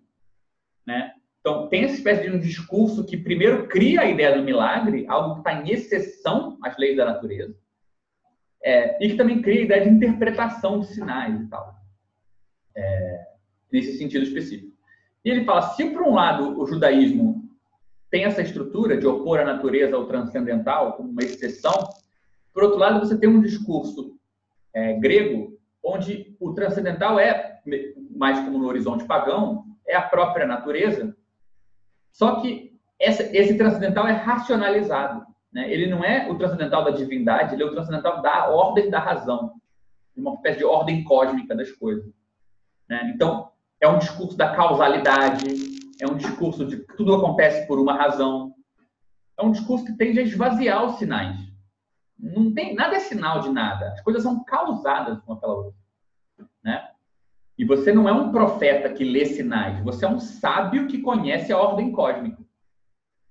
Né? Então, você vê, de um lado é um discurso da exceção, porque ele está tentando entender o que está fora do mundo, que é Deus. Né? E do outro lado é um discurso da é, natureza ou da razão, porque ele está dizendo que a razão pode conhecer tudo que tem dentro do mundo e, e é isso é o que existe. Né? E ele fala, cara, Paulo é alguém que vai tentar intervir num mundo que era regrado por esses dois polos e que vai tentar dizer que o cristianismo é uma diagonal nesse discurso. Ele não é nenhum dos dois. Ele não é o discurso da exceção, porque o discurso da exceção também é um discurso da eleição, né? Se existe algo fora do mundo que lança sinais, então também existem sinais que diferenciam as pessoas, quem são as pessoas eleitas, quem são as pessoas não eleitas. Né? Mas também não é o discurso da totalidade, onde todo mundo tem seu lugar. Né? O discurso da exceção, não estou querendo dizer que ele é segregador, porque ele é o discurso, inclusive, dos exilados. Ele é o discurso dos povos que têm que se reconfigurar. Eles não têm lugar numa sociedade, eles têm que inventar um lugar para si. Né? Enquanto que o discurso grego era um discurso escravagista, um discurso de cada um tem seu lugar. A pedra rola a ribanceira para voltar para o seu lugar embaixo da ribanceira e o escravo está no seu lugar de escravo. Né? Então, para ele, o cristianismo, se ele realmente é a experiência de algo que acontece, primeiro ponto, se é algo que acontece singularmente, não pode ser nem a razão que justifica você ser cristão, né? Tipo, ah, cada um tem seu lugar, você é cristão porque esse é o seu lugar. Não pode ser. E também não pode ser o discurso da exceção porque a exceção significa que é para alguns e não é para outros. Alguns vão entender o sinal, outros não vão entender. Alguns vão receber a mensagem, outros não vão receber. Então, também não podia ser o discurso judaico. Então ele fala, cara, São Paulo é um cara que se viu tentando criar um discurso para dar voz a essa experiência cristã que não era nem o campo grego nem o judaico. E teve que inventar alguma outra coisa. Então ele fala assim, a posição do apóstolo cristão, do ponto de vista paulino, é a posição, primeiro, de alguém que vai apostar na singularidade de algo que aconteceu. Né? Ele, não, ele não deduz pela sabedoria que é bom ser cristão. E nem fala com Deus para concluir, nem escuta a palavra excepcional ou vê um milagre para concluir que é bom ser cristão. Ele só diz que, cara, se aconteceu a ressurreição, então, tem mais coisa no mundo do que a gente pensava. Né? É como se fosse assim: se a ressurreição aconteceu, então o que mais pode acontecer? Né? O Mateus falou a questão é que tem uma, tem uma questão de aposta, né? Mas eu acho que mais do que apostar no vazio, tem essa ideia de tipo, cara, tem algo de localizado. O ponto inicial não é nem fora do mundo, e nem coincide com a totalidade do mundo. É como se tivesse um mundo aqui e tem um ponto dentro dele de onde você vai partir, né? Que é um se. Então o que, que corre? Então ele fala assim, o São Paulo tenta fundar um discurso que a primeira característica dele é partir da singularidade, dizer, cara, alguma coisa aconteceu. Não é que Deus disse que tem que ser assim, é, não é que é, é, você é obrigado a ser assim, mas você pode ser assim, dado que essa coisa aconteceu. Né? Que nem alguém dizer para você que, sei lá, tudo cai, tudo desce, tudo cai da árvore, a árvore, a maçã cai, a chuva cai, e um dia você vê a maçã subindo do chão para cima. Aí tu pensa, cara, se a maçã pode subir, o que, que vai pode acontecer? Pode, por exemplo, tentar ver se tu dá um pulinho, se tu também não vai para cima, sei lá. Né? Então, ao mesmo tempo que é um discurso que parece o discurso do milagre, ele é um discurso mais do campo da hipótese, né? Ele é um discurso do, do sentido de se isso é real, o que mais é real? Né? Por isso que ele parte, parte de uma declaração e ele parte de uma fraqueza. O Badiou vai falar assim, é, é, só para rapidinho, tá? Isso tem sim a ver com, com o discurso do Lacan, já vou entrar nesse ponto. É, ele fala assim, o discurso apostólico ele parte de uma fraqueza, porque onde é, no caso do discurso judaico você teria uma exceção fora do mundo e ela é que manda os sinais. No discurso grego, o mundo é que tem uma ordem própria e você tem um lugar nessa ordem. No discurso apostólico ou, ou no discurso cristão tem alguma coisa dentro do mundo que não cabe no mundo, alguma coisa dentro do mundo que o mundo não explica. Ele tem um pouquinho daqui que é a ideia de exceção, né? Ou algo que não tem lugar. E tem um pouquinho daqui porque não tem, não tem fora. Né? Pô, qual é o nome que a gente dá para uma coisa que não tem lugar, mas que não vem de outro, não vem de fora da gente? É uma fraqueza. Né? Uma coisa que, pô, não sou eu, mas está aqui. Né? O pô não é daqui, mas é uma coisa que é um déficit, é um excesso, é um problema, uma coisa assim. Então, o discurso dele parte desse princípio. Né? Só que o que, o, o fala? E esse eu acho que é a refer... ele chama de quatro discursos, porque o Lacan tem uma teoria chamada teoria dos quatro discursos. Só que ele está sacaneando um pouquinho Lacan. Porque ele fala assim, é, pô, isso aqui parece um pouco, né? Ele, ele sabia que ia ter uns lacanianos que iam falar, ah lá, o discurso cristão parece o discurso analítico porque na verdade ele é um discurso que parte da incompletude do mundo e não sei o quê. Só que aí ele manda logo, ele já logo emenda e fala, é, mas tem um quarto discurso que São Paulo dá a entender que existe também, que é o discurso místico.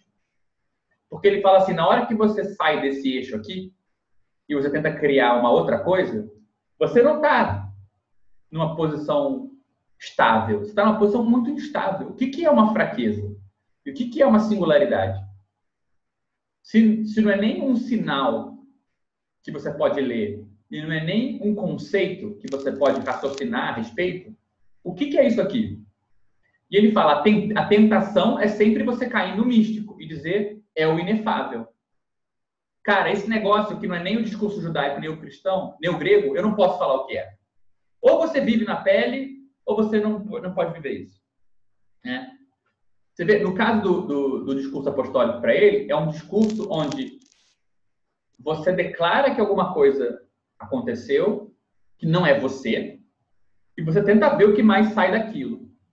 No caso do discurso místico, a ideia é que só a experiência tem acesso a essa coisa. Ela não é transmissível, ou bem você vive aquilo na pele, ou você não vive. E você pode ver que o discurso místico ele é interessante, ou ele é tentador, porque ele também rompe com esses dois, né? ele também fala, cara, eu não preciso interpretar o mundo para chegar até a transcendência. Eu posso fazer isso sem a interpretação. Eu vivo diretamente uma coisa que não é desse mundo. E eu também não preciso ficar raciocinando, que nem o grego, sobre a ordem das coisas. Porque eu posso experimentar isso diretamente. Então, você também critica os dois. Né? Então, o discurso místico e o cristão formam um outro eixo de tensão. Então, não é que você pulou fora de uma tensão ideológica para cair num discurso que tá, resolve tudo. Você troca um problema por outro. Né? Se o problema antes era interpretar e profetizar, ou quem conceitualizar, né? O problema agora vira a ser, passa a ser é a gente é, constrói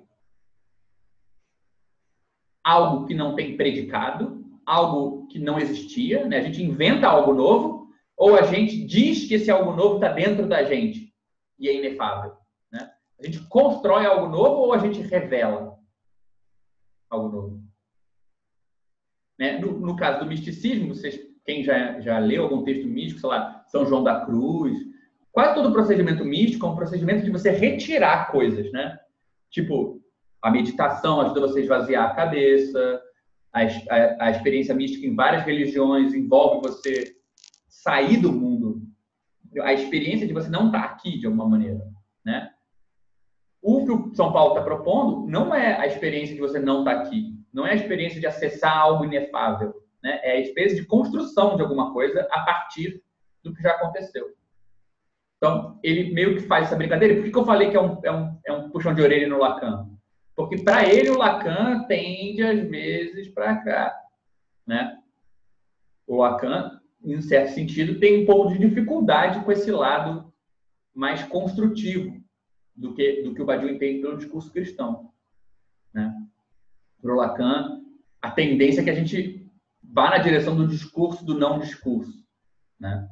e tenda a interpretar, como muitas vezes já fizeram, né, que, na verdade, a construção política é fálica, ela é sempre masculina, né? ela é sempre ideal, que não é nem um pouco o ponto do discurso é, é, tal, paulino, tal como o Baril está tentando trabalhar. Eu diria que, para quem se interessa pelo Lacan, você encontra aspectos do discurso da histérica e do, do discurso analítico aqui, misturado. E outros aspectos do discurso da histérica e do discurso do analista aqui. Então, o aspecto mais sedutor, que lida com a subjetividade, aparecer como algo que nunca é isso, não sei o quê, tem no discurso histérico, cairia mais para o lado do místico. Né? Mas, por outro lado, o aspecto da histeria, de questionar a lei e, ao mesmo tempo, encontrar uma exceção e cavucar aquela exceção, cairia mais para cá. O discurso analítico tem uma coisa de tentar fazer um laço que leve em conta o resto, a fraqueza, não sei o quê. Talvez caísse mais para cá.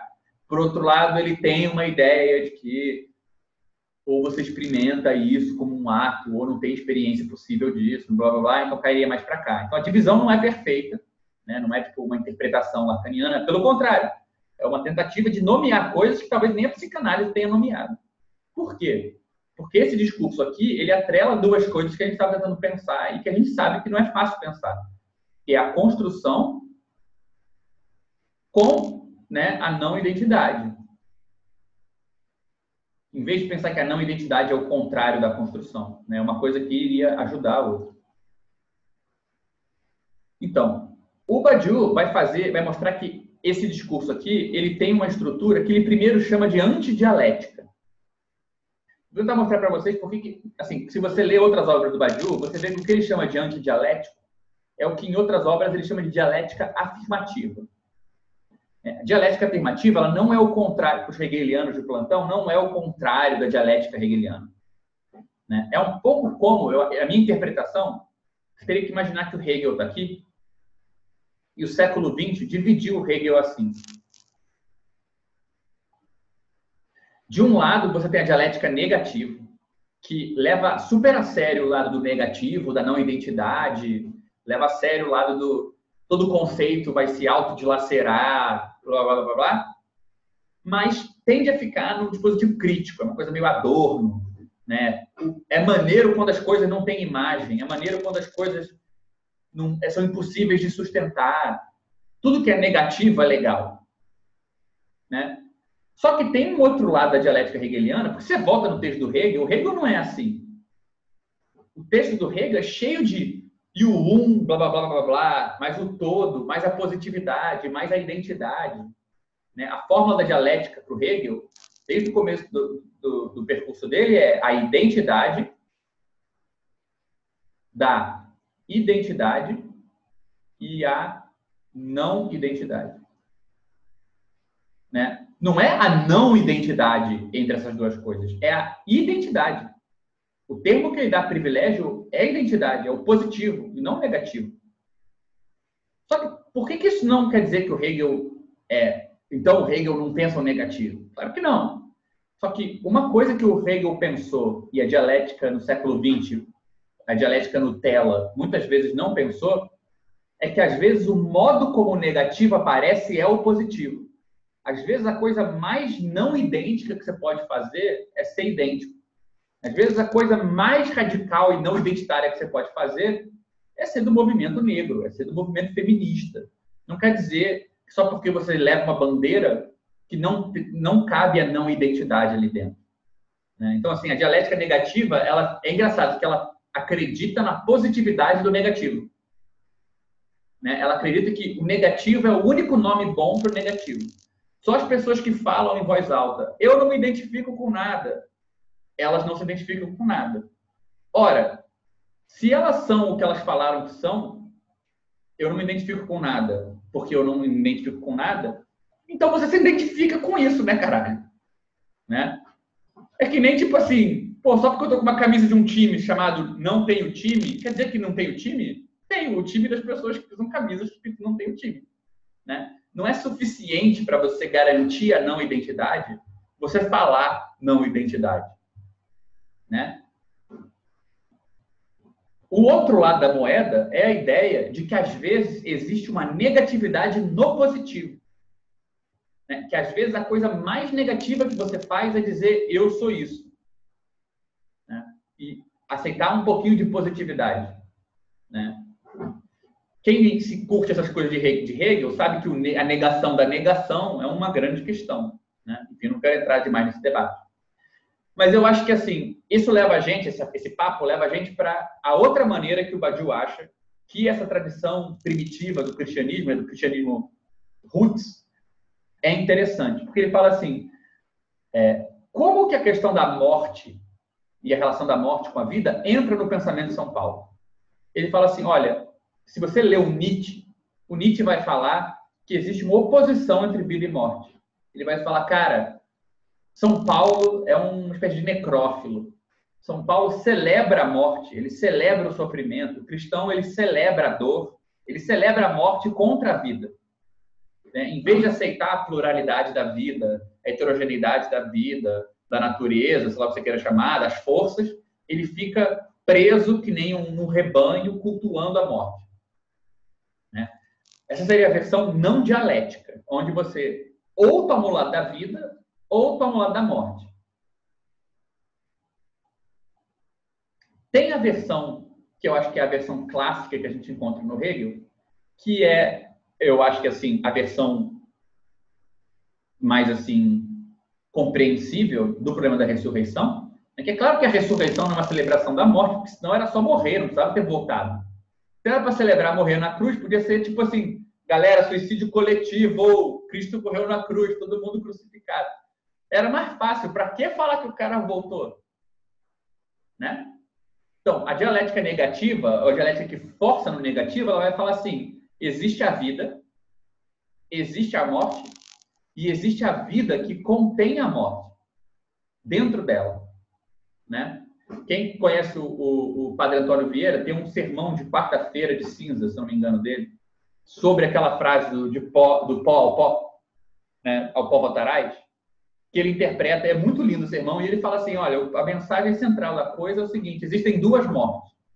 Existe aquela morte é, que vem no final da vida, aquela morte que não acontece no seu tempo, aquela morte que não cabe a você escolher, e existe a morte que acontece no seu tempo, que acontece na sua vida. E é melhor você morrer essa morte antes da outra que você não escolhe chegar. Né? Então ele fala assim: morrer em vida é a condição de você nunca mais morrer, da imortalidade. Né? Quem, quem fica com medo de morrer, fica postergando morrer, morre sem querer no final. Né? Quem morre em vida já resolveu esse problema, não morre mais, já está feito. Né? Então tem uma dialética entre morrer, a morte e a vida. E a imortalidade é uma espécie de introjeção da morte dentro do vivo. Né? Aquele que já morreu em vida não morre mais. Né? Eu, o Tade perguntou sim, Tade. Eu acho que o Zizek, certamente, ele discute muito esse, esse, essa maneira de pensar. Né? É, Então, qual é a diferença entre isso e a dialética afirmativa né, do Badiou? Ele vai falar assim, cara, ressurreição é um ponto que você não consegue colocar nem na morte, nem na vida. Porque ninguém acha que vai passar pelo que Cristo passou. Ninguém acha que vai também passar pela ressurreição. A ressurreição não tem que se repetir. O simples fato de que houve a ressurreição já é suficiente para existir um ponto que não cabe nem aqui nem aqui, né? Ou seja, um ponto que não cabe nem na vida nem na morte. Um ponto que é indiferente à vida e à morte. Então, no caso do Zizek, e, e no caso mais hegeliano, a dialética é existe uma diferença dentro da vida. Né? Ou a vida não coincide consigo mesmo. Existe uma morte que é esse excesso da sua vida sobre você mesmo. Você não controla a sua vida. Você sente que você faz coisas que não é você. Você sente que você se coloca em situações onde algo que é precioso para você pode se perder. E o cristianismo fala: deixa morrer, meu amigo, não tem problema não. É até melhor. Né? É, tem uma espécie de coragem de viver essa não coincidência de você com o que você queria ser. Para o Badiou, não é a não coincidência, não é a autodiferença que importa. Né? É, então, a gente poderia colocar aqui essa ideia de autodiferença. Né? Tipo, existem as pessoas que vivem com medo da morte e existem as pessoas que sabem que morrer é a própria maneira como a gente vive. Né? Você fica o tempo todo vivendo alguma coisa que como o Zé vai gostar de chamar, é a pulsão de morte, algo que destrói a sua identidade, destrói seu plano, seu desejo num caso que você queria fazer. Experimenta um dilaceramento, uma, uma, uma, fatalidade. E o difícil é você apostar justamente nisso, né? dizer que isso é que é real. Né? Para o Badiou, o importante não é essa autodiferença. O importante para ele é a indiferença.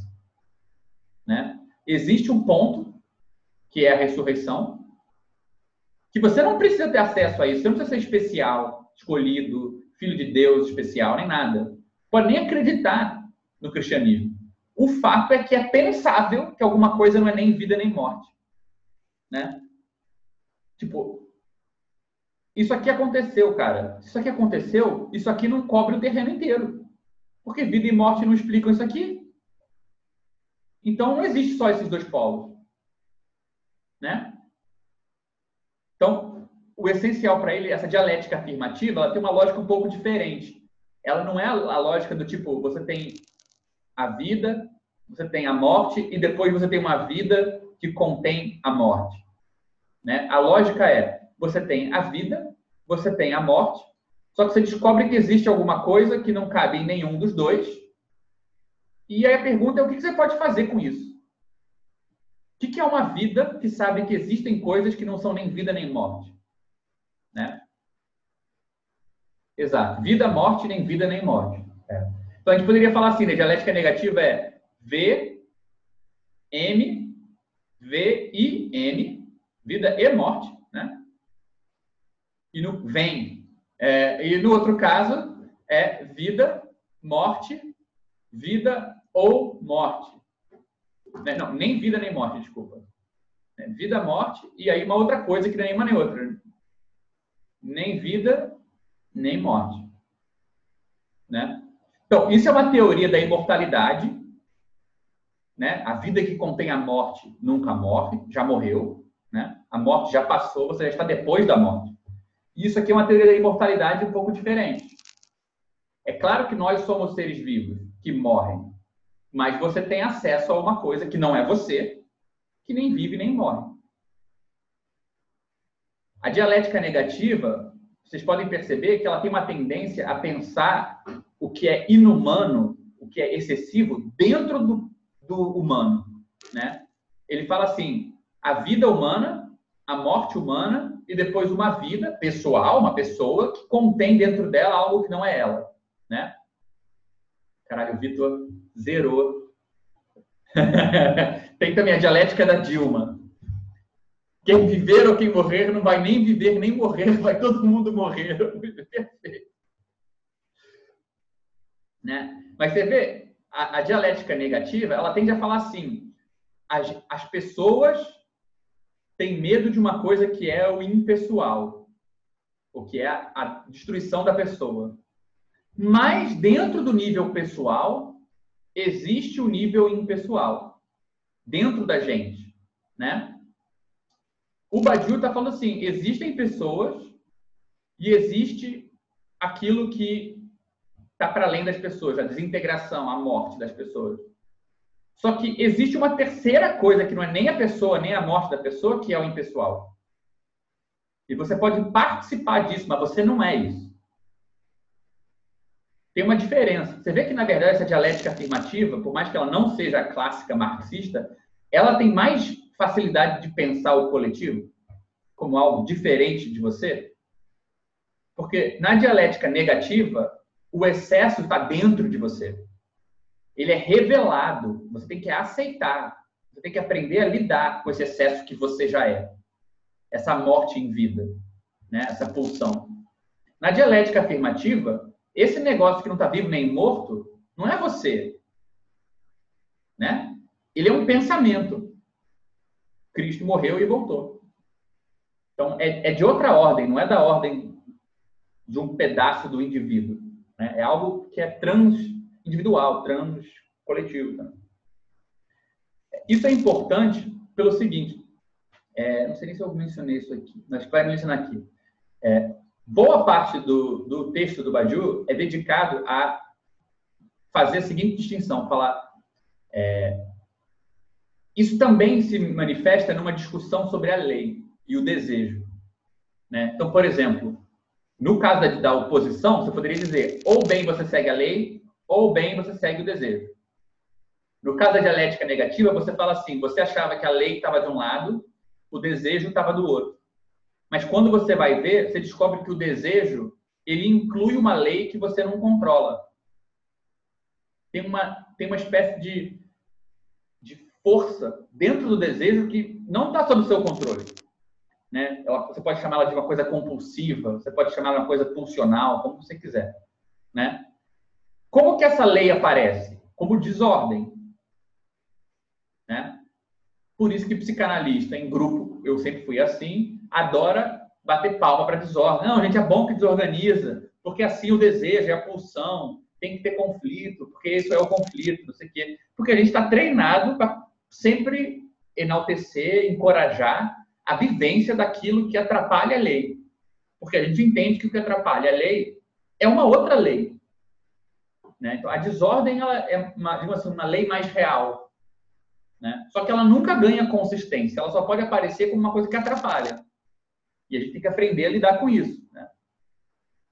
O caso do Badiou, como ele está preocupado em encontrar no São Paulo não uma teoria né, lacaniana da função, mas uma coisa que tem no São Paulo que não tem em nenhum outro lugar, ele vai falar, cara, a proposição é, é, paulina é outra é de que você tem o embate entre a lei e o desejo, mas o campo realmente da fé, ele corta através dos dois. Do mesmo jeito que nem em vida nem em morte, ele também não é nem lei, nem não lei.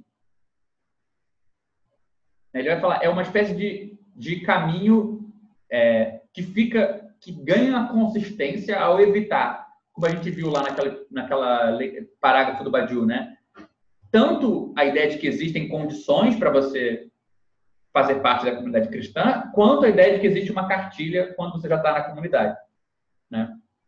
Então, ele quer, o Badiou, no outro livro dele, na teoria do sujeito, vai falar: o problema todo é transformar o que está para além da lei, né? se aqui tem a lei, é, e, e, e para além disso tem uma coisa que é uma desordem, como que você extrai uma nova ordem da desordem?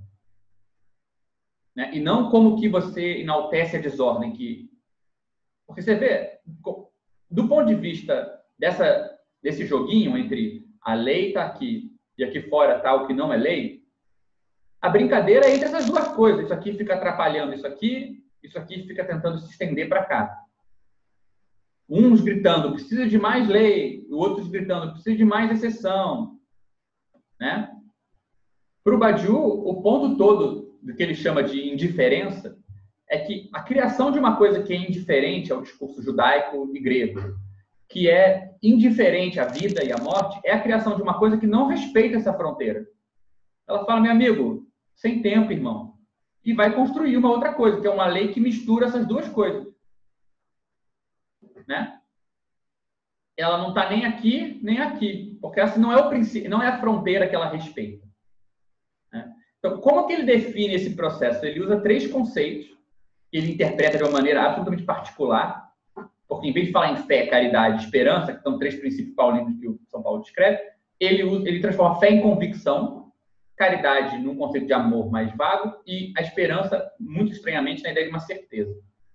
Então, ele descreve isso como se fosse um processo triplo. Ele fala assim: a fé não é uma, um afeto, como você queira chamar, direcionado ao futuro. Né? Eu tenho fé, eu estou aqui e eu tenho fé que um dia tal coisa vai acontecer. Não, as pessoas têm fé que algo aconteceu. Né? Essa, na verdade, é uma coisa que o Zizek, o Badiou e o Agamben têm em comum. O Hegel, na verdade, eu diria que é quem inaugura na filosofia esse tipo de pensamento. Né? O Hegel é um cara que é muito assim, ele, é muito por isso que ele parece um conservador, ao mesmo tempo que ele inspira o Marx. Né? Porque para o Hegel, a ruptura já aconteceu. Já aconteceu um evento que balançou tudo e está tudo fora do lugar e nada vai voltar para o lugar. Que é o evento cristão. O Hegel era o cristãozão lá da Bíblia. Né? Depois disso, quando você tenta inventar um evento, você está só criando fumaça. Tipo, meu amigo, você não precisa de um evento novo. Já aconteceu. Você não precisa esperar algo no futuro. Também já aconteceu. Então você já está vivendo o tempo consumado. Né? É, é caritas, é verdade. De qualquer maneira, o, o ponto central é essa ideia, nesse primeiro ponto aqui, né? a ideia de que esse percurso, né? eu desenhei essa ideia de que você tem, tipo, como se fosse duas caixinhas que estão brigando, né? Você pode colocar aqui do lado de cá o judeu e do lado de cá o grego. Homem e a mulher, a vida e a morte, o que você queira. E o ponto para o Badiou é, existe alguma coisa que não casa em nenhum desses lugares, em nome dessa coisa eu posso construir alguma coisa assim que vai costurar isso aqui, vai criar um conjunto que não respeita nenhuma dessas divisões, né? Então, o primeiro ponto para você criar esse conjunto tem a ver com esse fato, que é dizer, você não precisa esperar que algo ocorra, porque essa coisa já aconteceu. Então, para ele, o princípio básico desse processo é que os eventos não são da ordem da expectativa. Para usar o termo do Kozelek, os eventos não são da ordem do horizonte das expectativas os eventos são da ordem do espaço de experiência. O evento é alguma coisa que aconteceu e o seu problema é como fazer, como lidar com as consequências dele e não como fazer ele acontecer. Né? Então, o primeiro ponto vai ser esse. O segundo ponto é que para o Badiou, ele lê em várias passagens do São Paulo, essa teoria da caridade como uma teoria de um trabalho. Né? E ele vai dizer, cara, você não consegue entender por que, que São Paulo fala o que ele fala, quando ele fala, por que, que ele, como Hegel, do mesmo jeito, é considerado um revolucionário conservador, né? o cara, ao mesmo tempo, acha que toda a ordem vai ser destruída, todo o Estado vai ser destruído, que não tem como parar a negatividade, e, por outro, ele não bate palma para qualquer coisa, ele fica olhando, ele negocia com o Estado prussiano, tem uma espécie de prudência no jogo político, né? São Paulo é meio conhecido da mesma forma, né? Ele é ao mesmo tempo um apóstolo meio fora da casinha e por outro, sempre que alguém tem que bater no conservadorismo do cristianismo, São Paulo é o cara que diz, sempre tem uma frase merda que São Paulo falou para você citar. Dá para entender por quê, porque se você tem que negociar com todos os contextos, você vai falar o que agrada em todos os contextos em algum momento, né? Tem uma passagem de São Paulo que eu separei aqui que eu acho perfeita nesse sentido. Mas, de qualquer maneira, do mesmo jeito que isso aqui é um ponto de indiferenciação que é sustentado, essa coisa que não pode acontecer, já aconteceu, meu amigo, você não tem que esperar no futuro. Né? E não é que ela aconteceu na minha mente, não é que ela aconteceu abstratamente. É algo que ocorreu, tem o nome, endereço, o lugar onde aconteceu. Né? Do mesmo jeito que para o Badiou a fé está ligada a isso, a sustentação de que existe algo singular, situado e que ocorre né, no passado, na experiência, É, o que ele vai chamar de caridade é o processo pelo qual você é capaz de mobilizar um afeto de indiferenciação.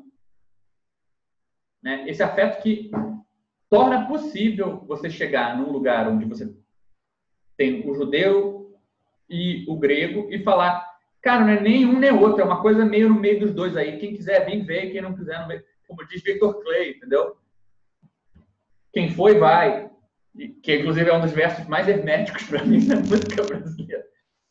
É, então, ele vai falar: ó, tem um ponto que é essa transformação do futuro, da expectativa, na experiência.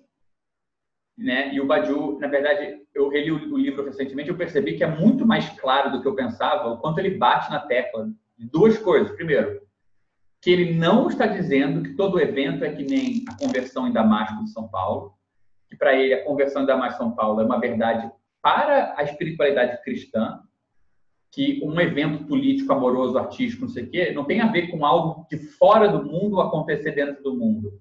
Tem a ver com algo que estava invisível no mundo acontecer no mundo. Né? Então, digamos assim, você tem um mundo aqui, o evento cristão ele tem o aspecto fabuloso, o aspecto, aspecto necessariamente místico, é que algo daqui acontece aqui. Os eventos para o Badiou, na política, nos campos que não são uma religião, eles são algo que estava dentro do mundo, mas meio que oculto por baixo da linguagem corrente, da maneira de organização corrente, e esse algo que estava escondido, ele aparece. Então não tem nada de que vem de fora, né? Mas o afeto e o princípio é o mesmo. Em vez de você procurar o princípio de uma nova ordem no futuro, você procura o princípio de uma nova ordem em algo que está dentro do espaço da experiência. Né? Então, o segundo princípio, que conceito que ele traz, é essa ideia de existe um trabalho, um labor paciente de você costurar algo que, que vai com, com o processo de construção não caindo em nenhum predicado em particular e cujo afeto essencial é você prezar pela indiferenciação, né? Ou seja, não é só que você é, quer ter algo com todo mundo, você gosta de todos os predicados, todos os predicados são importantes, né? é a atenção com aquilo que não é nem um predicado nem outro, mas que o único jeito de aparecer é com um predicado e outro. Né? Acho que um jeito de pensar bom é esse. Né? Imagina um afeto que o único jeito de você dizer para alguém que o que você gosta nessa pessoa não é nenhuma característica particular dela, é você gostar de uma outra pessoa que não tem nenhuma característica igual a ela. Concorda? Se eu quero dizer para fulaninho A que o que eu gosto nele não é nada de A, e que eu quero dizer para B que o que eu gosto de fulaninho B não é nada particular de B, o único jeito é eu gostar de A e B. Porque aí um vai olhar para o outro e vai falar, caralho, não é porque eu sou A que ele gosta de mim, já que ele gosta de B. E vai falar, caralho, não pode ser de B que ele gosta porque ele gosta de A também. Né? Então a gente poderia fazer, dizer que a dialética afirmativa, outra maneira de pensar ela é dizer que o nem A nem B, existe no mundo na forma do A e B.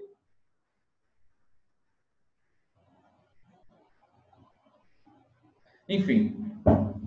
É... Faz eu pensar se ele é o B. Exatamente. É. Ainda, ainda fica esse problema. Será que eu não sou menos A do que eu pensava? É. Todas, todas as vicissitudes do problema amoroso entram aí também. E o terceiro ponto que decorre desses dois, de certa maneira, é que o Badiou interpreta o problema da esperança como, na verdade, uma, uma, um afeto da certeza e não um afeto da expectativa. Você vê, aqui a gente já colocou, já trocou né, a fé no campo da expectativa para uma convicção no campo da experiência. É possível experimentar algo que é nem A nem B. Quer uma prova disso? Olha o amor que junta A e B. Bem, qual é o predicado que une A e B? Nem A, nem B. Né?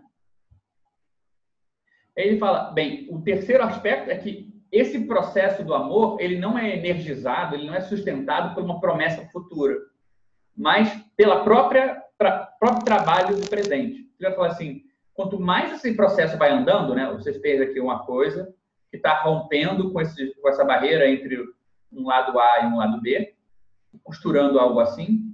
Qual é o estofo que você tem para acreditar? Né? Para ter alguma certeza, para ter alguma expectativa? Não é baseado no que está aqui, que você ainda não fez. É baseado no fato que isso aqui já aconteceu também, né? Depois que você, tipo assim, quando você é uma pessoa sozinha falando que ah, algo aconteceu que não é nem vida nem morte, então será que é possível juntar pessoas de grupos que também não são nem A nem B, juntar A com não A? Naquele primeiro momento você não tem por que ter esperança, porque você nunca viu isso acontecer. Você tem convicção que isso é possível, mas você não viu isso acontecer. Depois que tem três pessoas que concordam com você nesse ponto, e tem lá no seu grupo A e B misturado, você não precisa olhar para o futuro para ter prova, para ter esperança. Você pode olhar para o presente. Tem um grupo no presente onde A e B estão dentro. Então, eu não preciso do futuro para comprovar que isso é possível. Né? Então, o passo que você dá para frente nesse processo de aglutinação pela indiferença cria a prova, cria a razão da sua própria esperança. Sacou? Na prática, tipo assim, 10 pessoas que estão se perguntando se é possível se organizar sem saber para onde vão, que se reúnem, acabaram de provar que é possível se organizar sem saber para onde vão. Né? Não precisa ter esperança no futuro. Será que um dia vai ser possível? Pô, vocês estão 10 pessoas na mesma sala, sem saber o que estão fazendo e se organizando mesmo assim, então vocês já provaram que é possível. Então, ele conecta esses três conceitos. Eu peguei uma citação aqui do Badiou que eu acho boa, eu não lembro se eu separei, que volta nessa questão da indiferença, que eu acho que dá um pouco mais de concretude. E para quem estava na reunião que a gente discutiu a definição que o Marx dá no, no, Manifesto do Partido Comunista sobre os comunistas, como não tendo um partido em particular, vocês vão ver como a citação do Paulo que ele pega aqui dos Coríntios parece muito. Mas, enfim, é, por que, que eu acho essa citação boa? Porque o Badiou vai fazer uma coisa que eu acho que é para esvaziar uma fantasia que tudo isso que eu falei pode criar, que é a ideia de, ah, então, nem esquerda nem direita. Né? Ou a fantasia da dialética negativa, como eu estava falando. Que o não há, o nem A nem B é ficar de fora dessas coisas. É tipo, gente, é uma posição que você encontrava, por exemplo, numa esquerda uspiana até recentemente. Eu acho que mudou um pouco, mas era um pouco assim a luta pela não identidade é a luta contra as identidades. A não identidade é o oposto da identidade. Poderia levar a gente a achar que essa parada que o São Paulo está falando sobre a indiferença implica em todo mundo gostar de ser indiferente, ou se identificar como não identificado. E o, o Badiou vai falar, cara, preste atenção que não é nada disso. Né? É o contrário disso. Né? O que não é identificado não são as pessoas, é o grupo, a comunidade é que não tem identidade. Por que, a comunidade não tem identidade? Porque cada um tem uma identidade diferente dentro dela. Você? Você normalmente tem que escolher entre essas duas coisas. A dialética negativa, ela escolhe indivíduos sem identidade num coletivo com identidade. A identidade das pessoas que não têm identidade. A identidade das pessoas que não se misturam com pauta identitária. A identidade das pessoas que acham brega você torcer por alguma coisa em particular. O Badiou sugere que a posição de São Paulo é o contrário. Foda-se qual é a sua identidade. Quanto mais identidades diferentes tiver um coletivo, mais sem identidade é o coletivo, não as pessoas. Você puxa o Zezinho de dentro do coletivo e fala, meu amigo, você é cristão, você torce para qual time? Para o Flamengo. Ah, então esse é um coletivo de flamenguista. Aí tu puxa Luizinha, Luizinha, você é flamenguista também? Ela fala, não, eu sou vascaína. Porra, mas então não é nem o coletivo dos flamenguistas, nem o coletivo dos vascaínos. Você não precisa que a pessoa saia, você puxa ela, ela fala, eu não me identifico com nada. Né? Não é o coletivo do o coletivo apostólico, paulino, não é o coletivo dos isentões. Né? E nem é o coletivo dos desconstruidões. Eu não uso rótulo, né? era Luizinha, não era Luiziana. Luiziana. É, é... Até me perdi. É... Não é, não é nem a posição do isentão, não quero A nem B, nem a posição do desconstruidão, que fala, pô, não vamos ritular isso aqui que a gente está vivendo, não, gente, vamos viver essa coisa. É uma espécie de pluralização do rótulo a ponto de você não conseguir encontrar o rótulo de todas essas coisas que tem rótulo. Você vê que a não identidade ela só aparece no nível da organização, ela não aparece no nível dos organizados. Se você pergunta, você tira uma foto dos organizados, inclusive você sempre acha um predicado comum. Né? O SEI, como ele existe hoje, certamente uma pessoa consegue encontrar uma série de rótulos ou nomes específicos, marcadores de classe, de gênero, de cor, de tudo, que vão dizer, ah, vocês são um certo tipo, vocês não cabem em qualquer um. É só do ponto de vista do movimento da organização, pelas regras da organização, quem que ela permite entrar, quem que ela não permite, o que, que é a pertença, o que, que não é, que você tem um ângulo pelo qual você vê algo que não tem predicado. Né? Então, ele começa falando nessa citação esse fato de que, olha, é, o fato de que é, é, é necessário, a esperança é uma espécie de experiência dessa indiferença construída, nessa né, paciência de se demorar na indiferença da comunidade, não significa de maneira alguma que se convenha ignorar ou desprezar as diferenças. Pois se é verdade que em relação ao acontecimento que constitui é, não há nem judeu nem grego, o fato é que existem gregos e judeus que todo procedimento de verdade deixe de lado as diferenças e desenvolva infinitamente uma multiplicidade puramente genérica, não permite que se perca de vista que na situação, né, no mundo, há diferença. Né? É possível dizer que até que não tem outra coisa que não seja diferença. Né? Então ele vai falar assim, o ponto não é, é a produção de um coletivo indiferente, a produção de uma comunidade onde todo mundo se diz eu não sou nada, né? Pelo contrário, é claro que você continua judeu, que você continua grego, mas se você é judeu e grego no mesmo grupo, então você participa de algo que não é nem judeu nem grego.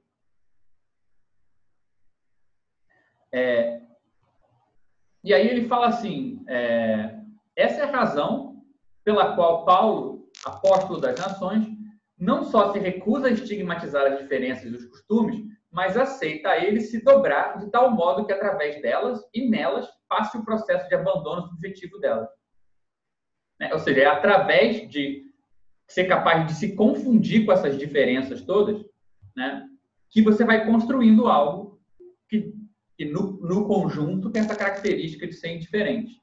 É exatamente a busca de novas diferenças, de novas particularidades, onde a gente vai poder expor o universal, né? Você vê que é um trabalho meio experimental, de você toda vez que você constrói um, uma comunidade, você procura uma diferença que não estava naquela comunidade para ver se ela é universal o suficiente para marcar aquela diferença, né?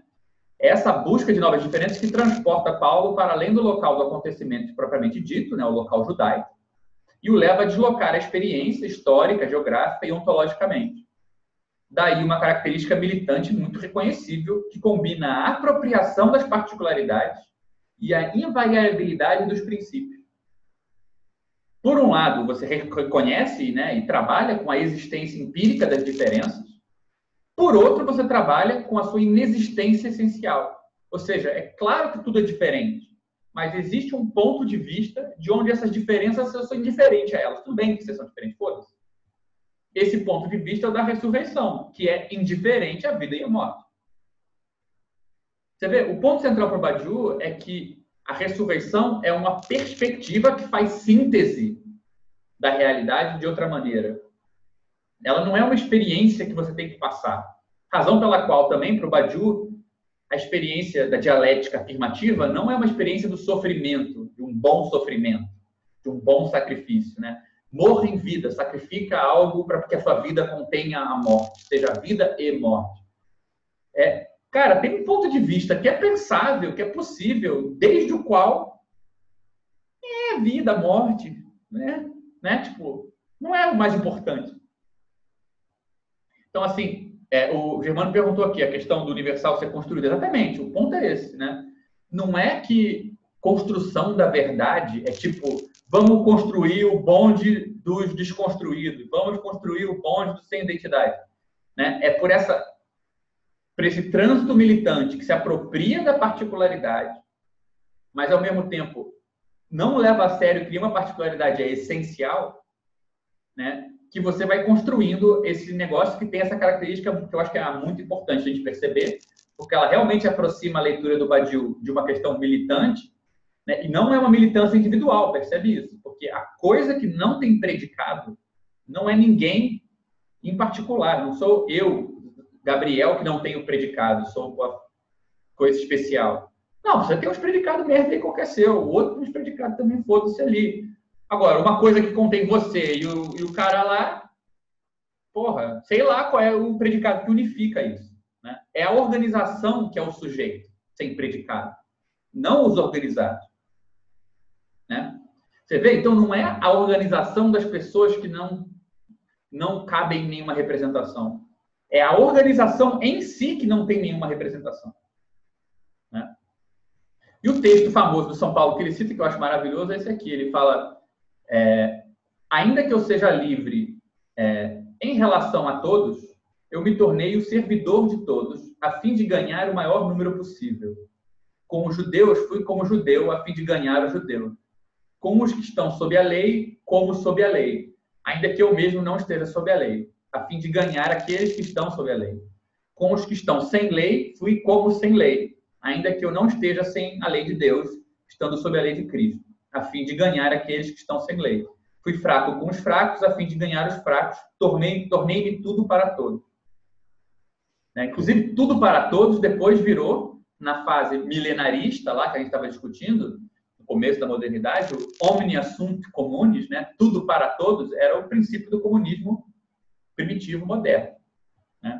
Mas você vê aquela ideia que a gente encontra no Manifesto Comunista de porra, o comunista é a parte mais resoluta de todos os partidos, mas ele não tem um partido em particular.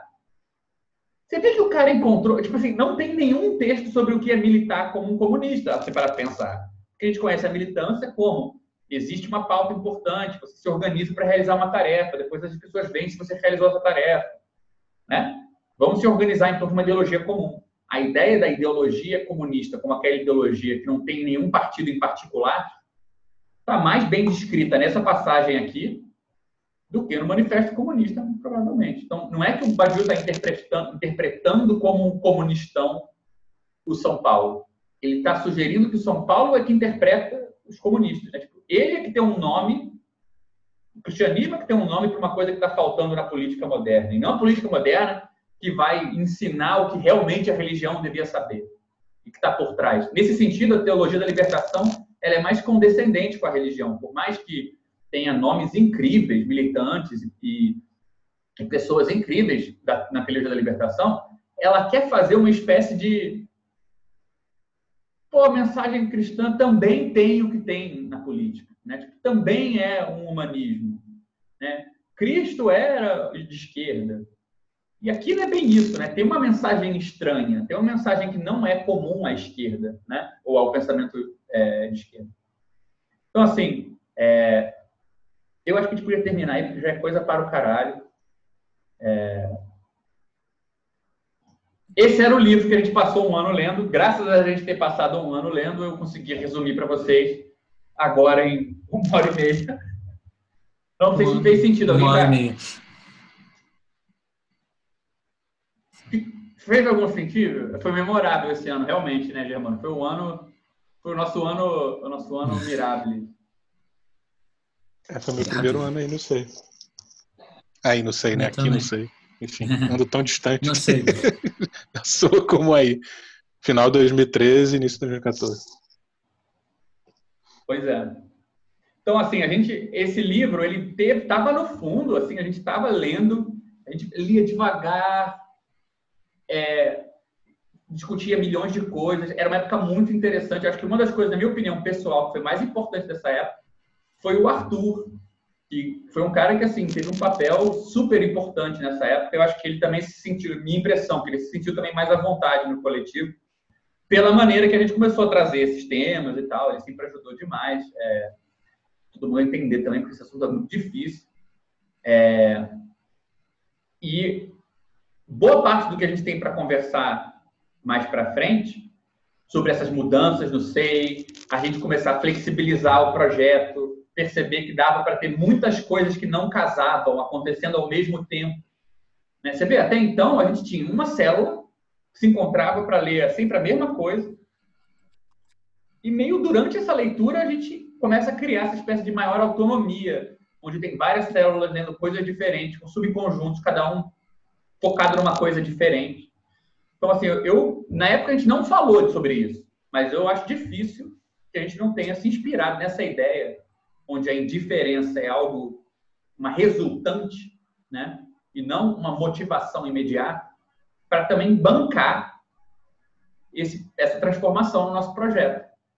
É um ano também que eu acho que é o ano mais ecumênico, porque a, o segundo projeto do SEI foi um projeto pensado com pessoas da Croácia e da China, que vieram para o Brasil.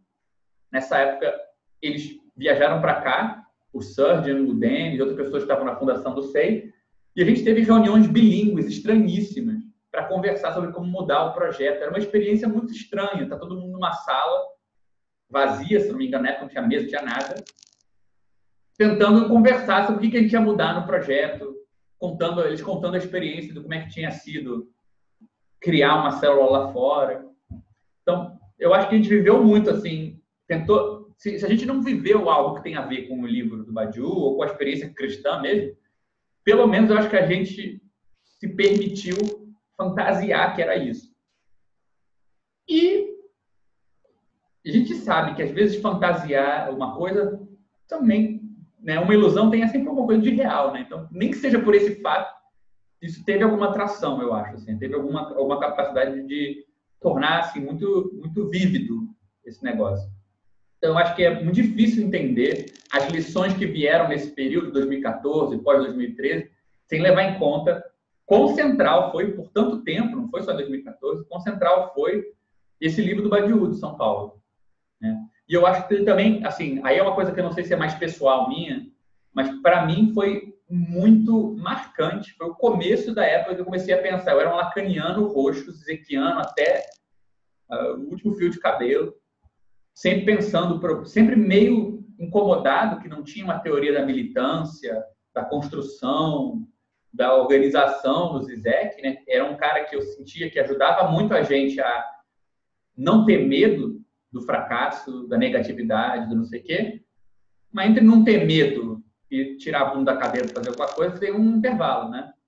E eu lembro de ficar muito impressionado ao longo da conversa que a gente foi tendo nesse livro, como a maneira do Badiou de nomear essas coisas, né, de, de discutir o evento cristão e tal, como que nomeava coisas que a gente estava vivendo na experiência do SEI. Eu e o Rafael conversávamos muito sobre isso. É, e também eu acho que uma coisa que é essencial foi um, um anteparo contra uma certa reação anti-neopentecostal que veio a reboque em 2013. Né? É, a gente ficou com muita desconfiança de um discurso que vinha do tipo ah, essa galera que está na rua de verde e amarelo, eles são a favor do cidadão de bem, dos costumes, da família tradicional, isso é coisa de conservador religioso, não sei o quê, porque a gente estava engajado concretamente com perceber que, porra, tinha alguma coisa justamente ali que explicava muito melhor o nosso desafio daquele momento do que as ferramentas que a gente tinha imediatamente na política de esquerda. Né? Então a gente ficou meio ressabiado também para não cair nesse tipo de coisa.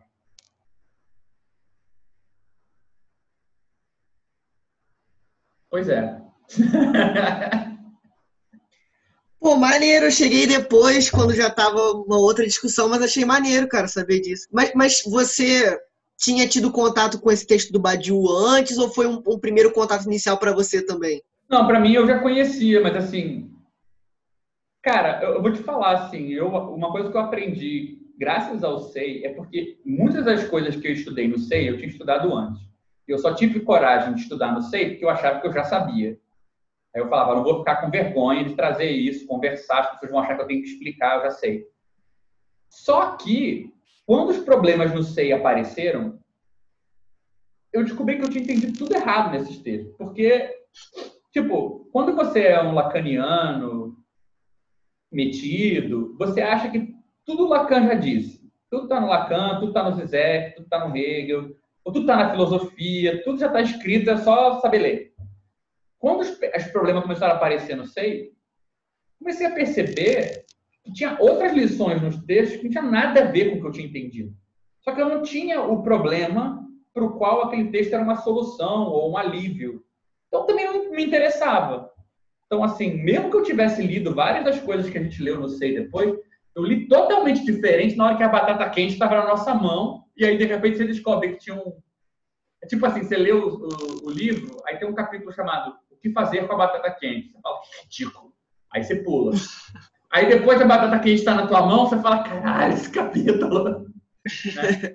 Então, assim, sem a batata quente do SEI, eu, eu teria lido tudo diferente. Não, não, não dá para eu dizer que estava em dia com essas coisas de maneira alguma. Assim. É, e eu acho que isso vale tanto para o que o Badiou trouxe, quanto para a crítica ao Badiou.